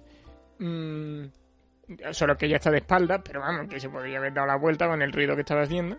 Y le dice, policía, eh, para este coche, no sé cuánto. O sea, San se hace pasar por un policía y eh, dice el otro, oh, ¿qué pasa? No sé cuánto. Lo de hacerse pasar por un policía no sirve para nada, porque en dos segundos lo que hace es coger la pistola que ha robado y reventar las ruedas de los policías de verdad, del coche de policía. Se coge el coche del tío que había venido a, a eh, llenar el tanque, supongo, de gasolina y se va. Y con los, los policías con el con la rueda pincha. Y mientras tanto, lo que hace la, la otra policía es alejarse del coche, ir a por el otro y decir, oh, estás aquí encadenado, ¿por qué no has dicho nada? Eh, y el otro se ha ido, estaba gritando y ni siquiera le he escuchado. O sea, ¿qué, está pasando? Bueno, que como un mago, como un verdadero ladrón que es, de guante blanco, Asan se escapa de nuevo. Así es. Eh, no, es- no, no solo eso, porque bueno, también en este momento hay una doble trama en Gedira con Raúl y Asan, ¿vale? Pues Eh, mientras tanto, Pellegrini, Dumont eh, preparan, ambos preparan una táctica para usar a Raúl como, como cebo para pillar a San. ¿Vale? Y en el hotel eh, al que lo llevan también hay una gala benéfica que está organizando su hija Juliet. Y Hassan logra falsificar la voz. Bueno, todo esto es un poco más largo, vamos a simplificarlo. Básicamente, Hassan logra falsificar la voz de Pellegrini con algunas declaraciones que había hecho en la tele para que saque al hijo del hotel y lo recupera. De hecho, está, yo creo que esto está bien argumentado, ¿eh? porque es verdad que dice una frase muy rara, pero a Dumont dice, ¿eh? ¿qué estás diciendo? Pero bueno, es lo justo para que el mensaje tenga sentido y le, esté- y le diga que tiene que sacar al hijo por detrás. A ver, sí, pero en el tema no es ese. El tema es que nos explica cómo puede falsear que ese sea el número de Pellegrini. En plan, literalmente aparece en su móvil Pellegrini. Pero eso si lo hacen en todos, los ¿eh? contactos. No solo él. ¿El qué? No solo él, lo hacen todos. Leonard también lo hizo, lo hace luego em, el policía varias veces. ¿El qué? Suplantar la identidad de otro para enviar mensajes.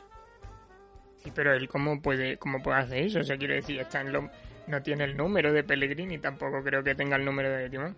Es verdad que parecen mensajes de texto, pero a lo mejor es una plataforma de mensajes, no sé. O sea, No que sé, no son SMS lo de la voz convencionales. Me parece ¿no? bastante. Me parece bastante. Eh, porque. Yo creo que eso tiene que sentido. Le puede hacer decir una frase. Bueno, eso se puede Pero- llegar a admitir, pero lo de que tenga el número y le- al otro le salga como si fuera su contacto, es como si yo de repente no conozco el, ni el número de. Tuyo, ni el, ni el número de mi hermano, por ejemplo, y de repente consigo hacer que tú en tu móvil te salga que te está llamando mi hermano. No, pero él sí tenía el número de Dumont, obviamente. Bueno, puede que el de Dumont sí, pero el de Pellegrini. El Pellegrini. A ver, si en este punto ha conseguido hackear todo y. Ya, es que claro, yo creo sí, que eso no será lo más claro. difícil, desde luego. Ya, ya, bueno, en fin. Aunque sigue siendo el número de Pellegrini, ¿sabes? Que se supone que es un tío ahí. En fin, da igual. Pero además le llama por teléfono, ¿no? Sí, claro, le llaman por teléfono y lo que hace es falsificar la voz, digamos. Bueno, pues en este punto todo, todo es muy bonito. Parece que le ha salido muy bien la táctica al bueno de Hassan porque se lleva a su hijo en una furgoneta negra y van a casa de Claire, van a la casa de Raúl para, para bueno, que vuelva a la normalidad y después del, de casi su muerte, que está cerca de morir. Pero cuando llegan a su casa está toda la banda de Pellegrini, ¿vale? Pues Claire había pactado previamente con ellos que le daría a su hijo si a cambio esta le ayudaba a detener a, a San. Y en vez de ayudar a detener a San, lo que hace es, eh, ¿puedo salirme un momento sin que vengáis vosotros? Vale, vale. Se sale y le dice, vete. Y se va corriendo. Corre. Pues básicamente ese es este episodio. Vamos a pasar al, al 8. Bien. Voy a darme un poco más de prisa, quedan unos tres episodios, ¿no? Pues capítulo 8, Asan y Juliet empiezan a retomar el contacto, ¿vale? Ya la táctica se basa a partir de ahora en, en conquistar a Juliet, por así decirlo. Em, ahora eh, Claire ahora mismo está con un tío, con un tío con entrecejo y pelo raro. Creo que tiene un nombre así español, no sé cómo No se sé, llama. parece- Carlos, no sé qué. Parece turco, creo. No Em, sé, bueno, pero este el tío- caso es que No, bueno, si quieres lo comento. Dile, tengo, dile. tengo que hacerlo. Es que es un tío muy feo, con entrecejo, que, que tiene pinta de tener muchos años, con el pelo muy raro, que yo creo que habrá ido a su propia tierra natal a hacérselo. Mm, es que no sé, que me hizo mucha gracia. Este tío no tiene ningún encanto. Y me parece tontísimo. Es que no sé cómo está con Claire. Mm, Ah, no, es que pasas de, pasas de, de, de Omar sí a, a ese tío. Es que hay un declive importante, la verdad. Pero no sé, es que además yo la, tampoco me había pillado tanto, pero... es que además la madre, eh, a, ver, a ver si veo fotos de la persona que interpreta a este señor. La madre eh, se mantiene muy bien, eh, es muy guapa, eh, no sé qué, qué años tendrá. Omar también, pero es que este tío es que yo no sé eh, de dónde ha salido. Y además cuando intenta hablar con, con Raúl parece autista, es que no... No sé. Es que si me dicen no que si me dicen que ha salido de Tinder, me lo instalo ahora mismo. Es que madre mía. Vamos a ver. Es Es que, eh, además, tampoco es que tenga mucha importancia la serie. O sea, mm, Aquí como está. que intenta hablar con Raúl, ¿no? Vale, Eh, vale. ¿Has encontrado una foto? Sí, pero está calvísimo. Es que no sé si es este entonces. Un momento, un momento. No sé. Pero es bastante... Este no puede ser. No, este no puede ser. Yo qué sé, yo no he vuelto a verlo desde que vi el episodio porque... A ver, Yo qué sé, no lo he- entonces no, no lo tengo en mi mente ahí. Voy a ver si busco en internet. Novio Lupin. Uf, esto, esto es difícil. Si, si quieres, sigue tú. Sí, sí, Yo lo voy busco. a seguir mejor. Bueno, Claire está con este tío con entrecejo y pelo rano y Hassan y Benjamin, eh, su amigo de la infancia que ahora va a tener incluso más relevancia que antes, el que tiene la tienda, planean usar a Juliet para que incrimine a su padre. Básicamente quieren que la madre de Juliet admita que mm, Babacar no era, era inocente y además que, em, bueno, denuncie crímenes que ha cometido su marido realmente. Para hacer presión, Hassan le envía a, a Juliet un cuadro del Louvre, que realmente era falso, pero lo hace ahí como una triquiñuela y parece que realmente lo ha robado. Y un correo falso para que crea que, bueno, en fin, lo ha robado y mm, le- yo- después, bueno, tiene una conversación con ella y ella le encarga que robe un collar a Claire, un collar que el novio, el del entrecejo, le habría comprado ¿eh? Mm, a, a ella. A Benjamin. ¿A Benjamin? O sea, claro, sí. la- el de la tienda Sí. de Benjamin se lo compra a Claire, ¿vale? Entonces, bueno, él va, lo consigue, la- coge el, el collar este, o el... ¿Cómo es? El, el- no era un collar, era un, Un brazalete, brazalete, ¿no? exactamente. Eh, lo consigue y ella mm, va a hablar con su madre, Anne, que es la madre, cede y le desvela a Gedira que culparon a Babacar para ganar el juicio y cobrar el dinero del seguro. Gedira y sus comisarios lo detienen. A Pellegrini se acabó la serie, ya está, lo han conseguido. No, en verdad. ¿Verdad? Hecho. En fin, sobre este episodio, pues me parece que es de los episodios más sólidos, realmente. mm, Creo, o sea, es simple, pero realmente lo único que tengo que decir es la escena del restaurante. Que, o sea, Vale, lo tengo, lo sí, tengo. sí, que Sigue todo, Vale. pero tengo ya el señor. La escena en el restaurante básicamente lo que hace es como, bueno, todo esto es un gran plan de Benjamin y Hassan y entonces lo que han planeado es que eh, se hacen pasar por un millonario que va- quiere mm, contactar con Juliet para darle un montón de dinero para la fundación y que se va y que van a tener pues una cena juntos. El caso es que eh, esta cena no va nadie porque claramente es un tío falso, es un rico falso. Entonces ella está allí en el restaurante y él hace como que, o sea, San hace como que pasa por allí, pero mm, como si nada. Y ella básicamente esperan que le diga, a San, entra, no sé qué. Y entonces, o sea, todo el plan básicamente se basa en que, eh, que ella lo vea pasar, le invite a entrar y luego se anime a hacer un simpa y robar una moto. Que, en fin, son muchas suposiciones. cual. Pero le dejan dinero. Sí, ¿eh? o sea, Tío. todo está como todo está como preparado, pero ya no lo sabe. Quiero decir, ni hacen un simpa ni roban una moto, pero mm, básicamente porque los otros son como actores y están pagados. Pero tío, eh, o sea, Juliet en cualquier momento podría decir estamos muy estamos ya muy mayores para hacer un simpa, ¿no? O- o- eh, sobre todo lo que más problemas tengo es con que eh, mm, va por ahí a San como si nada y tu, turu, turu, y le dice oye entra y come conmigo y no sé qué en vez de "Mm, Hassan me tienes que decir dónde está el collar enamórate de mí no no a ver qué me han mandado vale vale lo acabo de, de ver Entra ya, lo estoy viendo y no es tan feo, no es tan sea, feo, pero es verdad que no, tiene no, un pero es que, entrefeo. es que en la serie yo no sé por qué lo ponen así de feo. Pero es es que yo no he visto, no sé. yo no he vuelto a verlo en la serie, la verdad.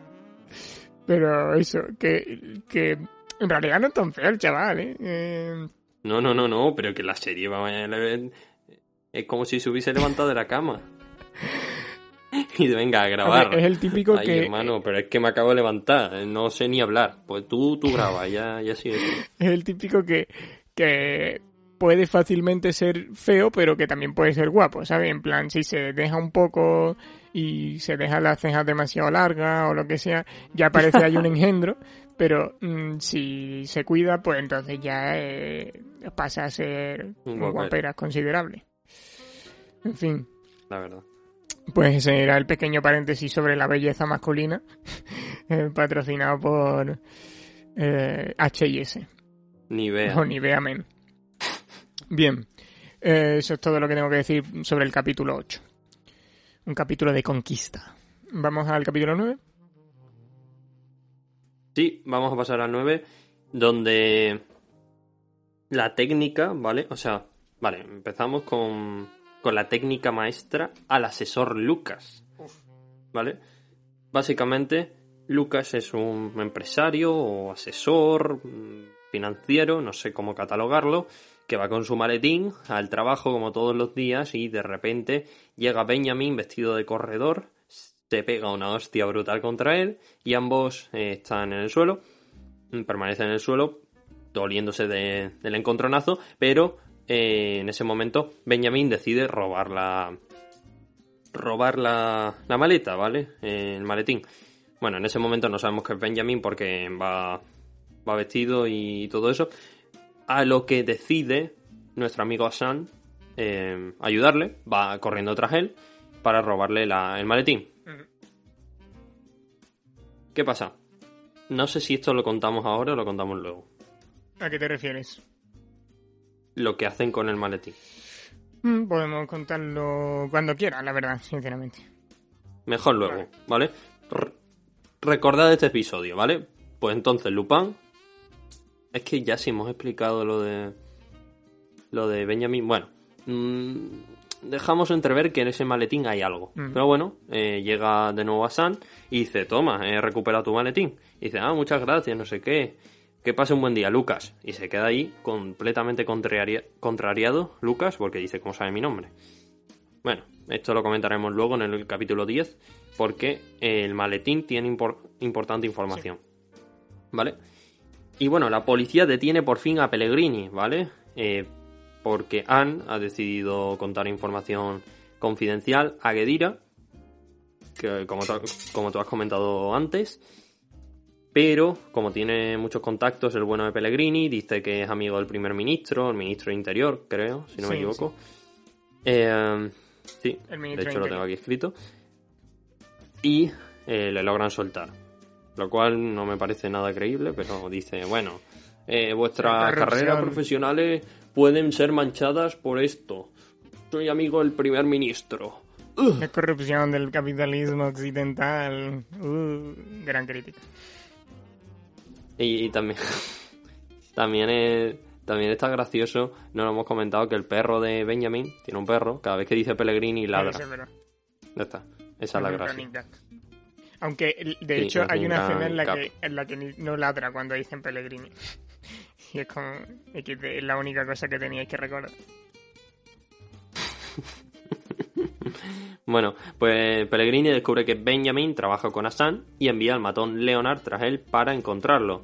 Leonard consigue entrar en su casa y cuando está a punto de matarlo aparece otro sicario de Pellegrini, que no recuerdo el nombre, no sé si se menciona, el cual lo asesina, llama a la policía y entonces, voilà, A ver, que la policía va a pillar con las manos en la masa a Hassan sabiendo ya dónde vive y con un cadáver en su casa. así es, pero l- Eh, a, a mí no me parece que esté bien planteado eh, como el otro sicario mata al primero. Porque, literalmente, o sea, la única forma que tiene de haber entrado es manteniendo la puerta Creo que le... a- al otro. Y yo, si soy un sicario, lo primero que hago es, yo qué sé, cerrar la puerta detrás de mí y asegurarme de que no hay nadie, porque si hay un, si eres un sicario y tienes a un tío en tu nuca, mm, ahí entrando a la vez que tú, esperando no sé qué para matarte. mm, le asfixia, ¿no? Sí, Creo que- pero la asfixia, la asfixia, pero como 80 años después de haber entrado, ¿sabes? Que como es pa- con- para que haya suspense, pero no tiene sentido. O sea, pues, mm, realmente debería haberlo matado lo antes posible, pero bueno. El caso es que el, el tío aparece un poco de la nada, en plan. mm, un poco inverosímil, sinceramente. Y por cierto, hay una cosa de esta escena, no lo entiendo. O sea, ¿a dónde quiere disparar este hombre? Porque no estaba en la misma habitación. Su- la bala atraviesa la pared. Disparar. Claro, em, No llega a disparar. sí, pero el primer sicario, el Leonard, tiene como una pistola con silenciador. Sí, pero no llega a usarla. No ¿no? llega a usarla, pero como que apunta hacia un sitio. Y para mí que es una pared. Y después, de hecho, Pero. Pero está apuntando porque va con la pistola por delante por si acaso, ¿no? ah, no sé, yo creía que estaba a punto de disparar.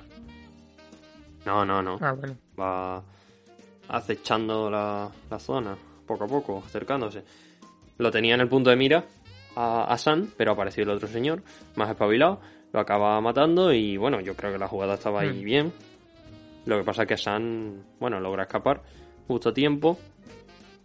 Y aquí saltan las alarmas porque al final ya sales en los medios de comunicación que has matado a una persona incluso. Ya eres un asesino. Y esto es un matiz importante. eh, lo que siempre ha dicho eh, Hassan, que Lupin puede ser un ladrón, pero nunca un asesino. Como Batman. Bueno, Batman no es un ladrón, pero. Vamos, no es un ladrón. Bueno, Bien. Mm, Bueno, vamos a, vamos a continuar. Eh, vale, ¿por dónde iba? Sí, aban- eh, Hassan abandona la casa y la policía cree que, que él ha matado a Leonard, de forma que descubren su nombre y lo publican en los medios, medios de comunicación. También entran en la, casa, en la tienda de Benjamin y ambos tienen que buscar un refugio y por eso se van a unos túneles, unas catacumbas subterráneas de París que ya vieron en su infancia eh, aquí hacen otro flashback a su infancia. También tenemos que decir que Benjamin está a punto de pillarle el sicario, lo que pasa es que se mete en un autobús y hace una buena táctica.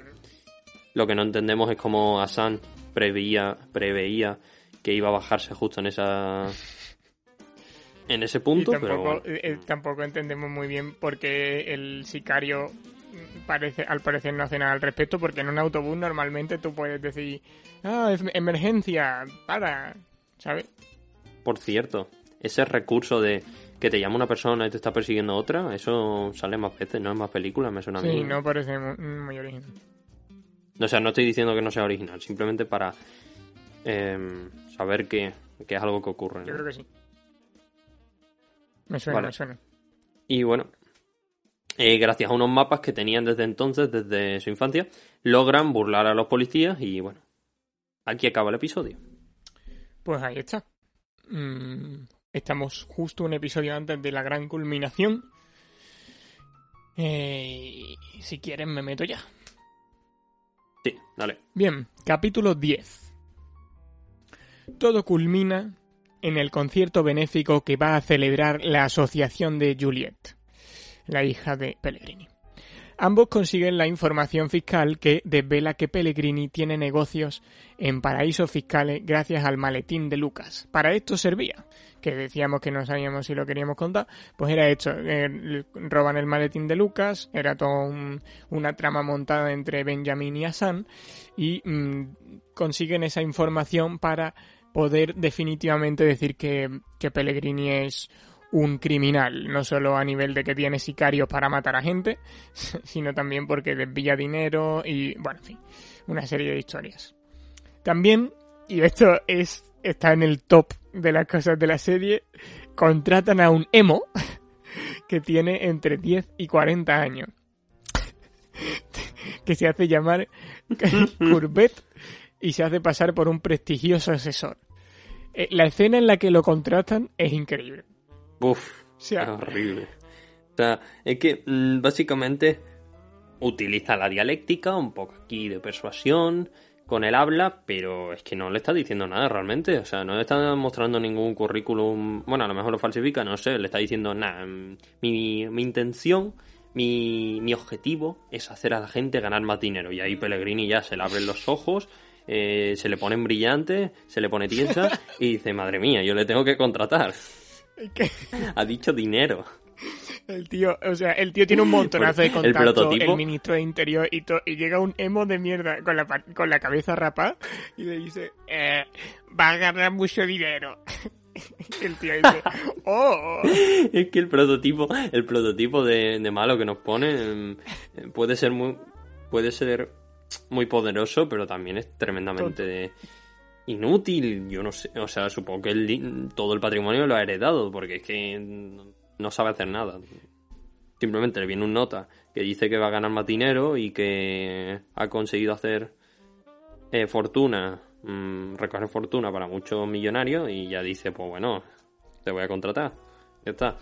Que lo contrata para el concierto benéfico de Juliet, porque quiere que gran parte del dinero se malverse y vaya para su propio beneficio, no vaya para la Eso. asociación.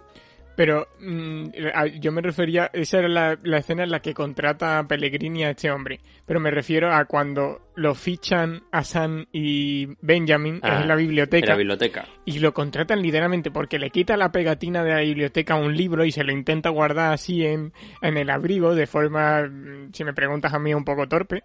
Eh, y, y pero es un libro de Arsène Lupin, así que bueno, ahí gana un montón de puntos. Y se da cuenta también de que Benjamin está leyendo el libro al revés. Increíble observación. Eh, ya San ahí puede ver el increíble talento que tiene este emo. Eh, y al final, por tal que era, resulta ser un experto actor que improvisa y todo, y un genio de la finanza, y un manipulador, y madre mía, el, el mayor fichaje estrella de los últimos mil años. Eso sí, no, no te sabría decir cuántos años tiene. Eso está claro, o sea, what the fuck, este tío, qué clase de... eh, no sé, es una especie de vampiro raro. En fin, se hace pasar por un prestigioso asesor. Pellegrini, pues eso, lo contrata para que asesore el concierto benéfico, eh, eh, vertirlo a una cuenta personal, todo lo que se recaude o la gran parte. Y eh, bueno, Benjamin y Hassan se infiltran finalmente en el concierto. Hassan amenaza con una navaja en el cuello a Pellegrini, llega hasta su sitio, eh, hasta su palco personal y le pone una navaja en el cuello básicamente y le dice, "Mm, dime la verdad. Y, están ahí como mil años. Una escena eh, larguísima que están ahí no sé qué y después le cambia la postura y lo pone de otra forma y no sé. Um, y al final este desvela que su padre, que Babacar, no se suicidó, sino que lo mató Leonard, que estaba en la cárcel con él en ese momento. Finalmente eh, no le mata, ¿vale? No mata a Pellegrini y a Sam y abandona la sala en una persecución de película. Por cierto, en esta escena se verá más tarde, pero bueno, mm, básicamente en esta escena eh, lo que hace Hassan es que con su smartwatch está mm, grabando la conversación. Por, eh, mm, por, por eso era tan importante lo del Que cuchillo. no me creo que Pellegrini no lo supiese, que a Santi nada la posibilidad de grabarlo. Está claro. Tiene de todo, eh, puede hacerte lo de las esposas, pero no te puede grabar. Es que el- en ese momento es como mu- muy, o sea, a menos que Pellegrini piense que Ah, realmente entiendo- puede morir si no lo hace. eh, Sí, que eso sí lo puedo entender, pero si realmente quiere hacerse el guay y en plan, si realmente piensa que tiene algún tipo de alternativa, no sé, es que eh, está bastante claro que lo podría haber estado grabando con algo, pero bueno, en fin, yo creo que tampoco queda mal. Em, al final, pues eso, no lo mata. ¿Vale? Em, pero eh, hay una persecución, como he dicho, de película. Y por el camino se pelea con, bueno, el, el segundo matón que está, que ya salía en unos episodios atrás, es el que creo que, recordar que es el que mata a Leonard, eh, y mm, al final pues se pelea con él a muerte, y aparece eh, Dumont al final de toda esta secuencia de persecución y le apunta con una pistola. No obstante, a Dumont también le apuntan con una pistola el resto de policías que habían visto los vídeos grabados por Lupin durante su secuestro. Básicamente, en ese secuestro, pues Dumont reconoció eh, su implicación em, corrupta con Pellegrini, ¿no? Em, y, básicamente lo, lo que hizo Hassan es mandarle eso a los policías para que supieran realmente qué estaba pasando de verdad. Gedira deja marchar a Hassan y este, en pleno escenario del concierto, cuenta la realidad que hay tras Pellegrini. Bien. Hassan, pues eso, dice lo que está pasando, que va a vertir los fondos a una cuenta personal y abandona vestido de Ronaldinho. Esto me lo vas a tener que explicar, no entiendo, yo no entiendo la referencia. Aunque eh, le reconocen y tiene que coger una lancha, pero bueno, eso ya mm, llegaremos. ¿Qué es esto de Ronaldinho? A ver, se pone una peluca que parece Ronaldinho, Ah, vale. Ya está, no tiene yo no creía tiene que más. yo estaba pensando lo mismo Ronaldinho se vistió ahí de butanero yo no sé qué está vestido en este punto o sea creo que Se es verdad que, que a que a Sam le gusta mucho el color naranja porque también se pone ahí un chandal ahí de color naranja y dice, sí, sí, está por ahí, está por ahí. Y no le logran reconocer pese a que le buscan y le pueden mirar a los ojos, pero bueno. solo le reconoce una tía al tiene. final cuando está yéndose y está muy lejos que es el sitio donde debería ser más difícil Sí, reconocerle y dice ¡hostia, es él! y los otros le miran a los ojos y el tío está ahí Hola, soy un tío súper grande, negro, que eh, no hay tantos negros realmente en este sitio. Eh, no, formo parte de, del staff. Eh, es la primera vez que me veis, pero sí, eh, está allí, está allí. Y los tíos en vez de decir, "Mm, este tío se parece, no, no, se, se- es más fácil reconocerle por la espalda, supongo, por alguna razón.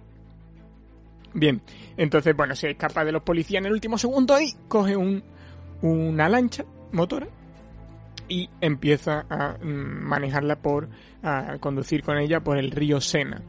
Esta escena me gustó bastante, o sea, ponen la, la música esta de, mm, eh, de la porque serie, recuerda, cuando el o río, sea, del serial. cuando el río Sena agua lleva. Vale. Eh, vale. Eh, v- vamos a obviar eso. Eh, eh, básicamente ponen la música de fondo de creo que era el serial de radio que tuvo Arsène Lupin al- a principios del siglo XX creo que es eso Eh, y, tenía una música así mm, que es esta eh, Gentleman Come Here no sé cómo es pero bueno algo así Em, y pone esa música y está bastante bien, un momento bastante calmado después de toda la explosión del clímax. Y bueno, finalmente se reencuentra con Claire y con Raúl, pero dice que no se puede quedar con ellos, que se tiene que ir. Y ahí acaba la segunda parte. No, qué pena, se ha acabado. Bueno, decir que el final creo que está a la altura, está bien. Sí, el final es El final. bastante digno. Bastante, bastante. Menos, si menos la acompañas con la contratación banda del sonora, emo. que está muy bien. menos la contratación del emo en de- Menos lo de Ronaldinho y el emo, está bastante bien. Exacto, exacto. Bueno, pues esto sería más o menos el resumen de la segunda parte, pero todavía nos queda hacer una valoración que sería más bien en el bloque siguiente, ¿no, Ale? Sí, vamos a ir cerrando. Fin del bloque 3.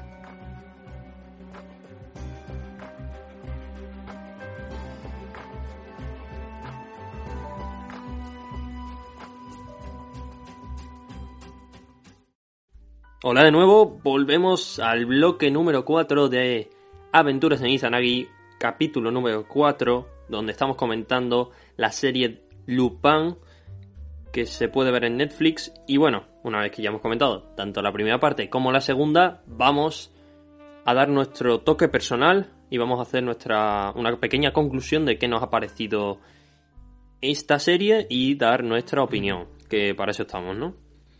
Así es. Si te parece, voy a, voy a comenzar yo. Que bueno, en general Sí, las sensaciones que me ha dado esta serie han sido muy positivas. Es decir, que bueno, esta temporada mismo hemos, hemos subido ya tres episodios, si no contamos este. Dos han sido películas y el otro ha sido los Oscars, que los Oscars van sobre películas, ¿vale? Generalmente, ah, luego hay cortometrajes y todo eso, pero bueno, ya sabéis. Series no he estado siguiendo mucho últimamente, de hecho la única serie que he visto mm, desde enero ha sido Lupa, ¿vale? Eh, y decir que me ha resultado bastante entretenida, teniendo en cuenta no solo el panorama, pero bueno, si lo aislamos del panorama, imagínate que hubiese mucha variedad, muchas más ofertas. Yo creo que de todas formas la serie es muy entretenida, de las más entretenidas. Eh, ese factor lo tienen muy conseguido, eh, el equipo técnico. Y bueno, me han entrado incluso ganas de leer las novelas de Lupin. Eso está por ver, pero me han entrado ganas. Quiero saber un poquito más de, de este personaje ladrón. Que inspiró en parte a Sherlock Holmes. Sí, seguramente cuando lo lea me dará más asco esta serie, pero bueno, hay que hacerlo. Si, si al final yo entiendo que va a incentivar a, a la gente este tipo de cosas. Eh, también he visto, por ejemplo, que han sacado ediciones donde pone exactamente lo mismo, pero pone abajo, inspiradas en la serie. Sí. Entonces ya eso llama la atención. Yo no sé si tú estás familiarizado con esta saga de literatura. Es muy famosa, ¿no? Eh, sí, yo la, yo la conocía ya de antes. Claro. Eh, no es que la haya leído, pero, eh, por ejemplo, yo como vivía en Bélgica, está muy influida por la cultura francesa, pero mucho. Y mm, esta saga era conocida y era como, bueno, sí, digamos entre comillas el Sherlock Holmes francés, mientras que en realidad es anterior a Sherlock Holmes. Y de hecho es una de las inspiraciones claras de Conan Doyle. Pero, mm, o sea, es como el precursor directo de Sherlock Holmes porque antes de Arsène Lupin lo que había eran sobre todo relatos más bien em, de cómo decirlo creo que se llamaban Pollack mm, no sé bueno en fin eh, relatos sobre todo de negros pero que son simplemente em, asesinatos y, y que se recrean digamos en el propio asesinato. Pero mm, este plantea este em, enfoque con un ladrón así em, con un plan con una serie de, de- bueno de detalles inteligentes ¿sabes? Em, ya marca una senda y es como el eje de mm, el eje que va a marcar eh, la transición entre el momento o la época en la que se hacían novelas eh, con relatos más sangrientos y el momento en el que se va a empezar a apostar más por los detectives que resuelven los relatos sangrientos. Y este es como eh, el que está en medio de todo eso, eh, Arsène Lupin. Entonces tiene bastante importancia dentro del género policíaco. Y, mm, y se suele olvidar o, fuera de Francia, del mundo anglo, eh, francófono, pero realmente es uno de los grandes. de hecho, hay un libro que es Sherlock Holmes contra Arsène Lupin, Y un videojuego. que sí y es bastante mm, yo no lo he leído pero dicen que bueno yo qué sé. Em, y de hecho es gracioso porque con lo que has dicho de que incentiva la lectura literalmente hace unos meses cuando todavía no había salido la segunda parte eh, fue el cumpleaños de mi prima y lo que hicimos fue comprarle el libro un libro de Lupin. Ojo. porque se había visto la serie y le había gustado mucho. Entonces eso es la confirmación definitiva Bueno, voy a, voy a continuar con mi pe- speech personal. Eh, eso, visualmente está muy conseguido. Se nota que es una serie del siglo XXI. mm, bueno, de esta década, sobre todo. Eh, muy buena banda sonora, creo que acompaña muy bien. Le da un valor diferencial. Yo creo que Lupin, bueno, Hassan no quedaría con esos aires tan grandiosos, no tendría ese aura que le rodea sin esa banda sonora tan característica, que Exacto. no sé si la estaremos poniendo en el podcast, voy a intentarlo. Y Eso sobre todo, sucede también claramente en la serie de Sherlock, mm, con esa música tan característica que tiene esa serie. Y cada vez que hay un. Eso yo creo que está bastante inspirado en ese sentido, de esa serie en particular, estos momentos en los que Asan empieza a andar en plan puto amo, con la gabardina y tal, y la música de. de- bueno, el tema de la serie. Eso es muy, muy parecido a lo que hacen en la serie de Sherlock, eh, de la, de la BBC. Entonces. Interesante. sí. Y bueno, la interpretación de Omar Sy es punto y aparte, es muy buena. Y yo creo que si no hubiésemos cogido a un actor de, de este estilo, no sé si la serie hubiese quedado también para un protagonista con tanto peso Mm, a nivel argumental No. y sobre todo el engagement y el que tiene con el público porque es bastante fácil empatizar y tenerle admiración a él. Es que ahora mismo imagínate a un actor random, digamos, se pone ahí Andrew Garfield, por poner uno que era el Spider-Man este, o cualquier... Muchos, hay muchos actores ahí que pueden ser interesantes, pero este es que este papel, si no le das carisma y un tío que realmente se cree lo que está diciendo, se va a la mierda, sinceramente. Sale un tío flojo.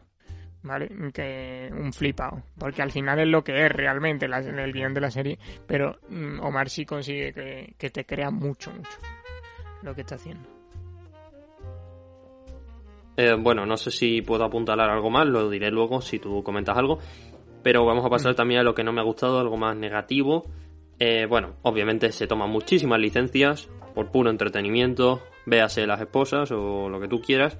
Hay muchos insentidos, mmm, partes que no son lógicas, pero bueno, si es en pro del espectáculo, puedo entenderlo. Lo que pasa es que tampoco tenemos que tomar esta, esta serie como, como un punto de referencia. Si, si al final solo quiere entretener y lo hace de cualquier forma, no sé, es que ese aspecto me parece que es una serie que con los memes a lo mejor tú y yo nos vamos a acordar, sobre todo por haber grabado este podcast, nos vamos a acordar de, uy, eh, las esposas, el truco de las esposas, tal y cual.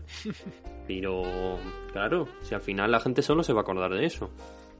Mm. No, no sé si le ha salido bien la jugada, aunque yo no sé si tampoco la, la historia podía dar más, eh, podía dar a más. No sé si tenía mayor potencial para, para realmente ser una serie con un mensaje muy potente, porque ¿en qué sentido hubiese ido el mensaje? ¿En el sentido del racismo o en el sentido de...? No, pero no, yo no veo que tenga que tener un mensaje, sino una evolución de un personaje, en plan, que el personaje aprenda algo. Es decir, no tiene que ser un mensaje político ni que quiera cambiar el mundo. Simplemente hay mensajes universales, en plan, un personaje, eso... Mm, en este caso el personaje lleva a cabo la venganza, pero el personaje al principio tiene un objetivo, al final lo cumple y se acabó. O sea, no tiene eh, que yo que yo vea así claramente. Asan no cambia durante el camino y no aprende nada. Sí, también creo yo que mm. lo quieren dejar un poco abierto. Pero... Sí, pero quiero decir, incluso si lo dejan abierto tendría que haber hecho algo por el camino. Asan, más que un personaje, es un tío mágico que, que hace cosas impresionantes y te fijas más en lo que hace que en cómo se desarrolla él. Mm, por eso no empatizas tanto con él como mm, que te sientes en un espectáculo que él dirige. Mm, entonces, si tú quieres realmente que tu serie sea potente y que la gente la recuerde, necesitas ese componente de identificarte con el personaje, de que pase por momentos, de que... Y eso aquí apenas pasa. Y todos los, problemas que tiene Sam o son superficiales y los resuelve, o son profundos a lo mejor como el problema que tiene con su matrimonio, con su hijo, o lo que sea, pero o se obvian o no se resuelven, porque su matrimonio se queda igual, quiero decir. Como que la, serie no se atreve a darle más vida a los personajes em, porque prefiere centrarse mucho más en eh, que Asan siga haciendo trucos y, y resolviendo el misterio, ¿no? Sí. Eh, bueno, también lo hemos criticado muchísimo porque dividen la, la, serie en dos, en dos partes completamente innecesarias. Bueno, mmm, para vender más. Ya lo hemos, hmm. hemos sacado ya el porqué antes. No vamos a incidir mucho más, pero a mí eso me parece un aspecto muy negativo también. Y por otro lado, eh, yo creo que la historia está bastante cerrada como para que haya una tercera parte. Yo no sé por dónde lo por dónde pueden encauzar una futura trama, porque entendemos que ya eh, Assad se va a ir de la ciudad, ¿no? No creo que se quede. Eh, se iría de París. Pellegrini lo pueden soltar de nuevo, es que yo ya no le vería el sentido de que lo suelten con todas las evidencias que hay, por mucho poder que tenga, es que no, no, no tiene gracia, porque sería ya casi un dios indestructible. yo creo que iría por ahí, pero sería muy rollo. O sea, yo creo que conociendo los trucos que tienen los guionistas, yo creo que es uno de sus trucos preferidos. En plan, Pellegrini es súper poderoso, se vuelve a escapar, ¿sabes? Pues si va por ese, por ese estilo, la tercera temporada no creo que me guste mucho. O la tercera parte. No sé, yo creo que em, si haces algo tiene que ser renovarlo. Renovar mm. eh, todo, que Pellegrini ya no aparezca nunca más, por favor. No no, o sea, parece que tengo un papel muy residual, que, esté en la cárcel, que vaya su hija a visitarlo o algo así, pero que no sea el principal eh, antihéroe o el principal enemigo. Más que nada porque eso sería desmontar todo lo, la poca evolución, o sea, la evolución que ha tenido la trama sería desmontarla entera y la poca y la realización que haya que ha tenido el personaje de, de Asan, que básicamente lo único que tiene, esa realización del, del objetivo que tiene, mm, también se desvanece. Entonces, muy rollo, muy destructivo. No, yo espero. No funcionaría. O sea, yo creo que la tercera parte va a haber algún tipo de relación con Juliet. Yo creo que se va a mantener, ¿no? A lo mejor Por eso, eso sí, lo han dejado abierto. Pero yo no sé qué haría San ahora en el futuro. ¿Cuál es su objetivo? Parece ser que se ha escapado. Si ¿no? Pellegrini está en la cárcel y ha descubierto que su padre no se suicidó, sino que fue una trampa, ¿cuál es ahora su, su motivo para seguir no existiendo, pero para tema. que siga todavía Que- la historia? Lo único que nos han dicho de Asan, o, o se inventan algo nuevo, que eso es. Se puede hacer, pero es complicado que nos lo traguemos. Mm, o. eh, eso, es que el único rasgo de personalidad de Asan realmente. O sea, el único background que tiene es. Mi padre no robó el de este y. mm, o sea, sí, tiene el background de haber estado con Juliet, con Claire y todo eso en el, en el colegio, eso es verdad. Pero quiero decir, su, su motivador, su motivación, siempre ha sido la misma. O sea, mi padre no fue el ladrón del leche. Y mm, Pellegrini va a arrepentirse de haberse metido con él, ¿sabes? Eh, y entonces, para motivar una segunda, una segunda, una tercera temporada, o tienes que darle un giro a los personajes que ya hay, de repente que Dira se vuelve loco y va a por Lupin, o algo así, ¿sabes? O, o Juliet de repente, yo que sé. Juliet se ve traicionada por él porque él se va y entonces dice, pues vamos a, a por él, que sigue siendo un malo, que ha robado cosas. Y entonces todo el mundo va por él y Juliet es la nueva mala. Pero yo creo que conociendo a los guionistas, mm, lo que han hecho, lo que más veo es que de repente mm, Pellegrini sale y él está a lo mejor en, en yo qué sé, en las Islas Canarias y tomándose un, un- lo que sea, un chupito o lo que sea, y hace, mira la tele y de repente ha salido Pellegrini de la cárcel y llegó la hora de volver. ¿Sabes? Algo así. A ver, yo creo que tengo una idea muy buena, espero que me estén escuchando desde las altas esferas de Netflix. Mira, la tercera parte, lo que tenéis que hacer es que Gedira y Hassan se- sean cómplices, eh, sean socios y hagan una editorial de libros de Lupin. Ya está, y los venden, y venden un montón. Seguro que, que habría admiración mutua entre ambos y, y luego que ellos escriban otra parte. increíble. Increíble. No sé, eh, no sé por dónde va ahí. Yo creo que, bueno, sí, el tema de Gedira, a lo mejor es un personaje que tiene mayor recorrido, pero hay otros que yo ya no, no creo que tengan mucha más cuerda. Así Es que, tendría que haber una Son personajes a renovación. los que no se le ha dado ninguna personalidad a la mayoría. Sí. Eh, para ir terminando mi crítica, Gedira me, me encanta. Es un personaje que me gusta mucho. Eh, Aunque esté un poco loco, no sé. Es que realmente es el que más me gusta si no consideramos a San. Mm, En porque la segunda parte gana mucho. En la primera es simplemente un loco. En la segunda, por lo, Pero- por lo, por lo menos toma. Pero sabes que es un loco que, bueno, tiene personalidad, sabes que él está convencido Que de el que lo está es haciendo que bien. los otros policías literalmente son policía número uno, policía número dos. Incluso el jefe de los policías, es que ese no, es que no hace nada. O Pero bueno, y Dumont no me cae Son bien, pero como, bueno, uh, menos uh. interviene. Y el Dumont tampoco tiene mucha personalidad. Y- Es solo, mirad, soy un corrupto. Y también ¿Qué tengo como, como punto Ah, negativo a San con peluca, pero bueno, eso lo hemos comentado. Ronaldinho es un gusto que, que entra en el cine francés tan tarde, pero bueno, menos lo ha hecho. En fin. Pues si queréis le- me meto yo a decir lo que pienso que es positivo y negativo de esta serie. Dale. Bien, positivo. Va a haber algunas cosas que se repiten, pero otras son diferentes.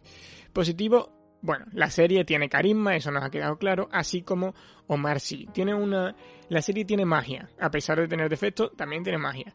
Y eso es bueno, porque hay muchas series que son normales, están en la media, que tú podrías decir todo el mundo ha hecho su trabajo, pero no se ha puesto magia en el, mm, en el- la- no se ha puesto la carne en el asador eh, para generar eso ese sentimiento de, de, de que sea único. Y en este caso se consigue.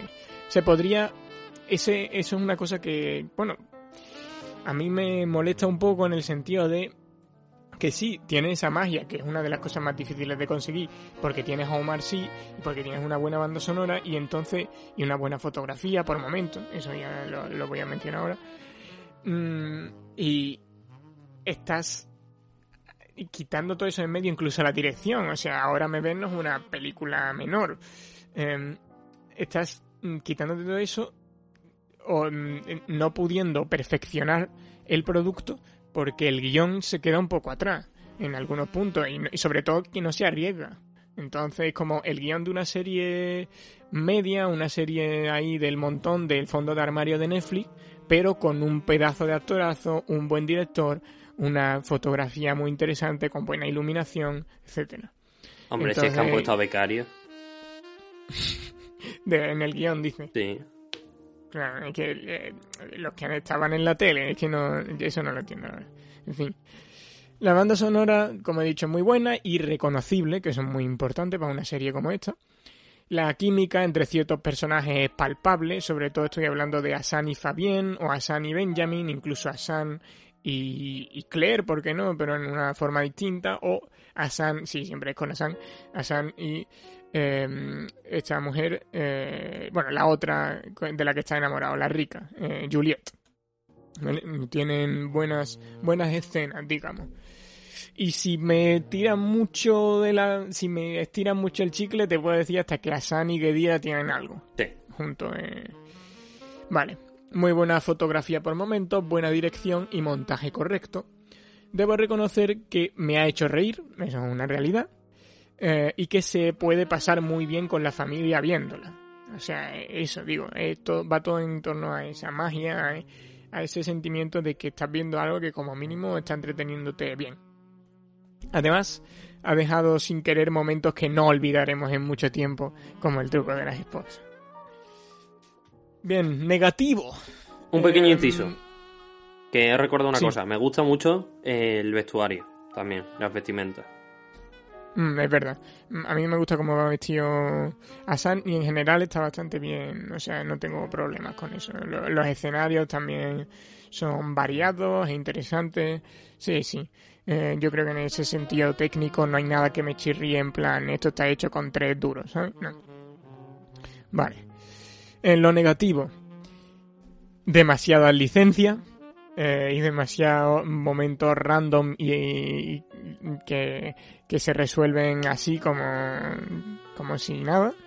Eh, un poco, en fin, eh, un poco de vagueza de guion.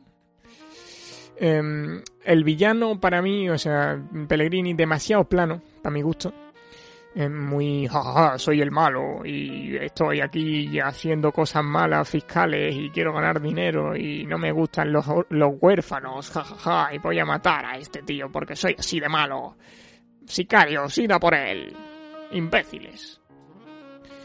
Em, la mayoría de los personajes tienen poco desarrollo, se lo he comentado antes, aparte de Juliet, Asan, Claire y Edira, que son al menos tratados con un cierto arco de evolución, nadie aprende nada o cambia de posición. De hecho, el propio Asan consigue lo que quería en un principio, pero sin demasiados contratiempos importantes y sobre todo sin aprender nada por el camino o cambiar algo de sí mismo, que eso es algo que en otras series que en series similares como Sherlock sí que se ve. Sherlock pasa de ser al principio un tío súper asocial y súper eh, enfocado en resolver las cosas y en ser súper metódico y todo, y termina dándole muchísima importancia en su vida a, Watson y a toda la gente que le rodea y, y aprende a ser un poco humano.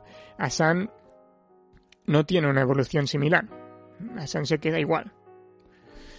Asan chiquito y el hijo de, de Asan, Raúl, lo siento, pero actúan de pena. O sea, yo sé que es difícil en- encontrar actores infantiles, de niños y tal, pero es que no, no puedo. O Es sea, verdad que actúan Raúl lo Sí. hace horrible.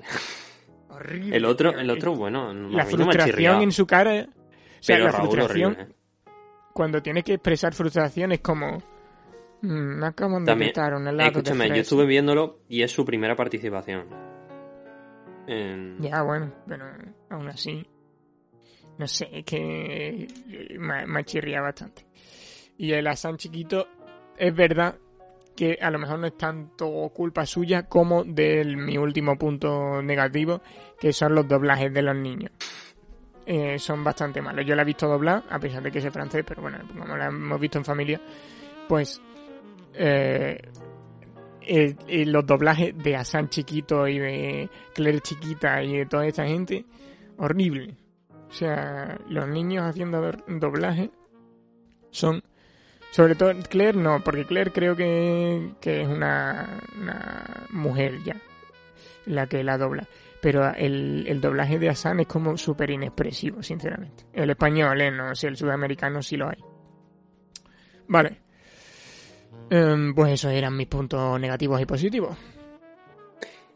Yo he recordado otra cosa que me gustaría comentar. A ver, también me gusta que como la serie son 10 capítulos nada más, hay poco relleno. O sea, por decir casi nada. Entonces es bastante dinámico y, y al final sientes que todo lo que está pasando tiene una trascendencia. Más allá de algún pues, que- alguna gapa, alguna cosa. Pero bueno, en general todo tiene trascendencia. Em, a mí personalmente no me gustan las series que son in- tremendamente largas. Porque es que sabes que, bueno, a lo mejor no te ves un capítulo y, y tampoco pasa tanto. y en este sentido es como que pasan muchas cosas en un capítulo. Y, y como los propios directores sabes que son pocos capítulos, pues bueno, te van a meter cosas importantes, eh, cosas con trascendencia que tienes que ver. No te van a meter cualquier tontería. Si la serie fuese en 30 capítulos, estoy seguro que estaría llena de mierda. Eh, por de- Eso es muy interesante. Pues la verdad. Está bien puntualizado. Entonces, yo creo que en, en ese aspecto lo han hecho muy bien. Y me gusta que siga habiendo. A ver, es que también las expectativas que se tenían con esta serie eran bastante bajas. No sé si hubiesen tenido las proyecciones que han, que han alcanzado. A lo mejor hubiesen hecho una serie mucho más larga. No sé. Pero me, me gusta que sigan apostando por series concisas y que no se abuse mm, con un gran número de capítulos por- sin necesidad. Porque mm, ya es casi imposible encontrar series con pocos capítulos. Men- con menos de 10 es muy raro, ¿no? La verdad, normalmente son miniseries. Sí. Que son de una sola temporada, unos cuantos capítulos. Pero bueno, eso más que series son como una especie de Claro, proyecto. pero serie con una misma historia, por ejemplo, podemos pensar, yo que sé, Black Mirror, pero es que no hay ninguna correlación entre las series, entre los Mm. capítulos, entonces es normal que haya cinco capítulos cada, cada temporada, no sé cuántos son. Eh, eran tres en las dos primeras temporadas, a partir de ahí le hicieron seis cada temporada Pues y en la quinta han vuelto a los tres. Entiendo que, que sean... Bueno, ahí al final el número de temporadas no importa. Em, pero bueno, que me gusta que no se vaya a cifras muy altas, porque sí. Y de hecho... Bueno, sí. También quería comentar que me parece que esta serie mm, es. mm, Vamos a, vamos a entender lo que voy a decir. Es un soplo de aire fresco dentro de lo que hay en Netflix. ¿Vale? Porque creo que no hay muchas series que se asemejen a esta. A lo mejor lo que tú has dicho de Sherlock.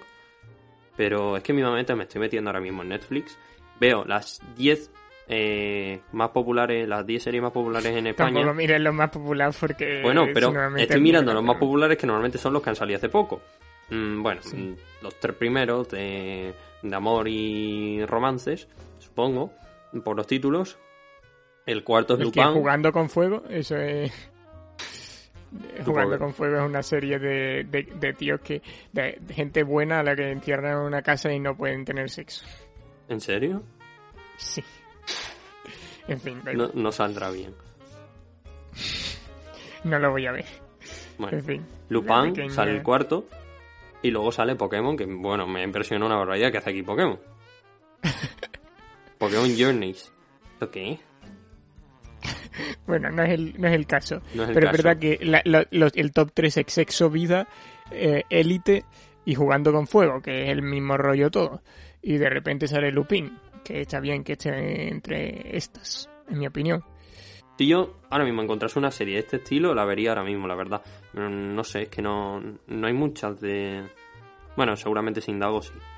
Pero que hayan salido hace y, poco... y es una serie es una serie ligera en el sentido de que es verdad que no se propone grandes cosas pero por lo menos no es como estas series que son súper pesadas y van de grandilocuente y en realidad no tienen tanto mensaje ni tanto que decir y están todo el día con el drama en la boca y Lupin es consciente de lo que es y al final se, se toma a sí misma eh, en serio pero dentro de lo de lo que está proponiendo, no, no intenta ser muy pretenciosa y eso es muy un punto muy a favor. O sea, yo estoy harto ya de todas estas series, como digo, de fondo de armario de Netflix, que son como series que se hacen las interesantes, a lo mejor de, de noruegos y cosas así, que están hechas con tres duros, pero que quieren ser aquí la próxima eh, que te digo yo, el, próximo Sherlock o el próximo Prison Break o que, no, lo que sea, y al final se quedan ahí olvidadas. Mm, mejor una serie así ligerilla, pero que tiene carisma, tiene buena música, tiene ritmo. ¿sí? Bueno, en cuanto a la tercera parte, si va a salir una tercera parte, mm, ya hemos hablado un poco del tema. Eh, pero bueno, mm, nosotros creemos que no, no hay mucha chance de que la tercera parte sea muy natural eh, la forma de traerla. Pero bueno. Em, y por último, pues tenemos aquí, si quieres comentamos el off topic que tenemos aquí. Bueno, eso lo he puesto para que tú lo veas, tampoco hay mucho que comentar. Simplemente que, bueno, como a lo mejor sabéis, eh, Lupin pues primero fue un libro, después un anime, eh, mm, que en, Japón es muy popular, de hecho este anime, y eh, ahora pues una adaptación de Netflix es bastante gracioso porque en el libro es como un, un blanco con un monóculo y un sombrero de copa. En el anime es un tío pues con rasgo como mínimo asiático, sobre todo dibujado tipo anime, eh, que parece casi un mono realmente, mm, y, y, con una con un pelo así en modo de casco y unas patillas enormes que no tienen nada que ver con la imagen original. Y la adaptación de Netflix obviamente es Omar sí, que obviamente es africano, es negro y tiene rasgos de negro y no tiene nada que ver. Es francés, ¿verdad? Pero quiero decir, de origen africano. Y bueno, la otra cosa que ha apuntado es que, bueno, el collar que tanta importancia tiene es el collar de María Antonieta, que causó además su ejecución en la guillotina durante la Revolución Francesa, porque eh, tenía un alto coste mm, y bueno, simplemente la gente se rebeló contra, contra este tipo de, de acto de lujuria, no sé cómo llamarlo. Pero es curioso, tiene, tiene historia. Y creo que sí está en el Louvre. Bueno, pues yo creo que esto ya es más o menos todo lo que queríamos decir de la serie, ¿no? Yo creo que me queda bastante ancho. Sí, vamos a ir despidiéndonos. Recordad que nos podéis escuchar en iBox, Spotify, Google Podcast y Apple Podcast. También nos podéis ver en YouTube, aunque bueno, yo prefiero que, que nos escuchéis en iBox, que es nuestra plataforma favorita. Sí. Y poco más. También tenemos las redes sociales, arroba AEI barra baja podcast en Twitter e Instagram. Nos podéis escribir para cualquier tipo de sugerencia o preguntarnos algo, lo que queráis. Ahí estamos. Y bueno, darte las gracias, Marcos, por haber estado un día más aquí en Aventuras en Izanagi, bastantes meses después, pero bueno, vamos a volver a la carga. Me hubiese gustado estar con mayor asiduidad, pero al final es lo que, lo que hay. Hemos, hemos estado bastante ajetreados con temas externos pero bueno, me, alegra que podamos subir más cosas eh, durante este verano. Sí, sí, yo también estoy contento y bueno, puede que dentro de un tiempo, unas semanitas, volvamos a la carga con un... No estamos de todo seguros, pero creemos que vamos a hacer un programa sobre una película que empieza por viuda y termina por negra. Esta broma no hace gracia. ¿Por qué? Porque hay que decir la letra. Pero bueno. Pues, vale, pero era una referencia a, lo de, a cuando decíamos lo de 1984. Sí, pero decíamos acaba, empieza por uno, acaba por cuatro. Sí, ya, ya. Bueno, en fin, eh, continúo. Poco más. Me despido, ya sabéis, nos podéis escuchar en muchas plataformas y hasta la próxima. Adiós, encantado.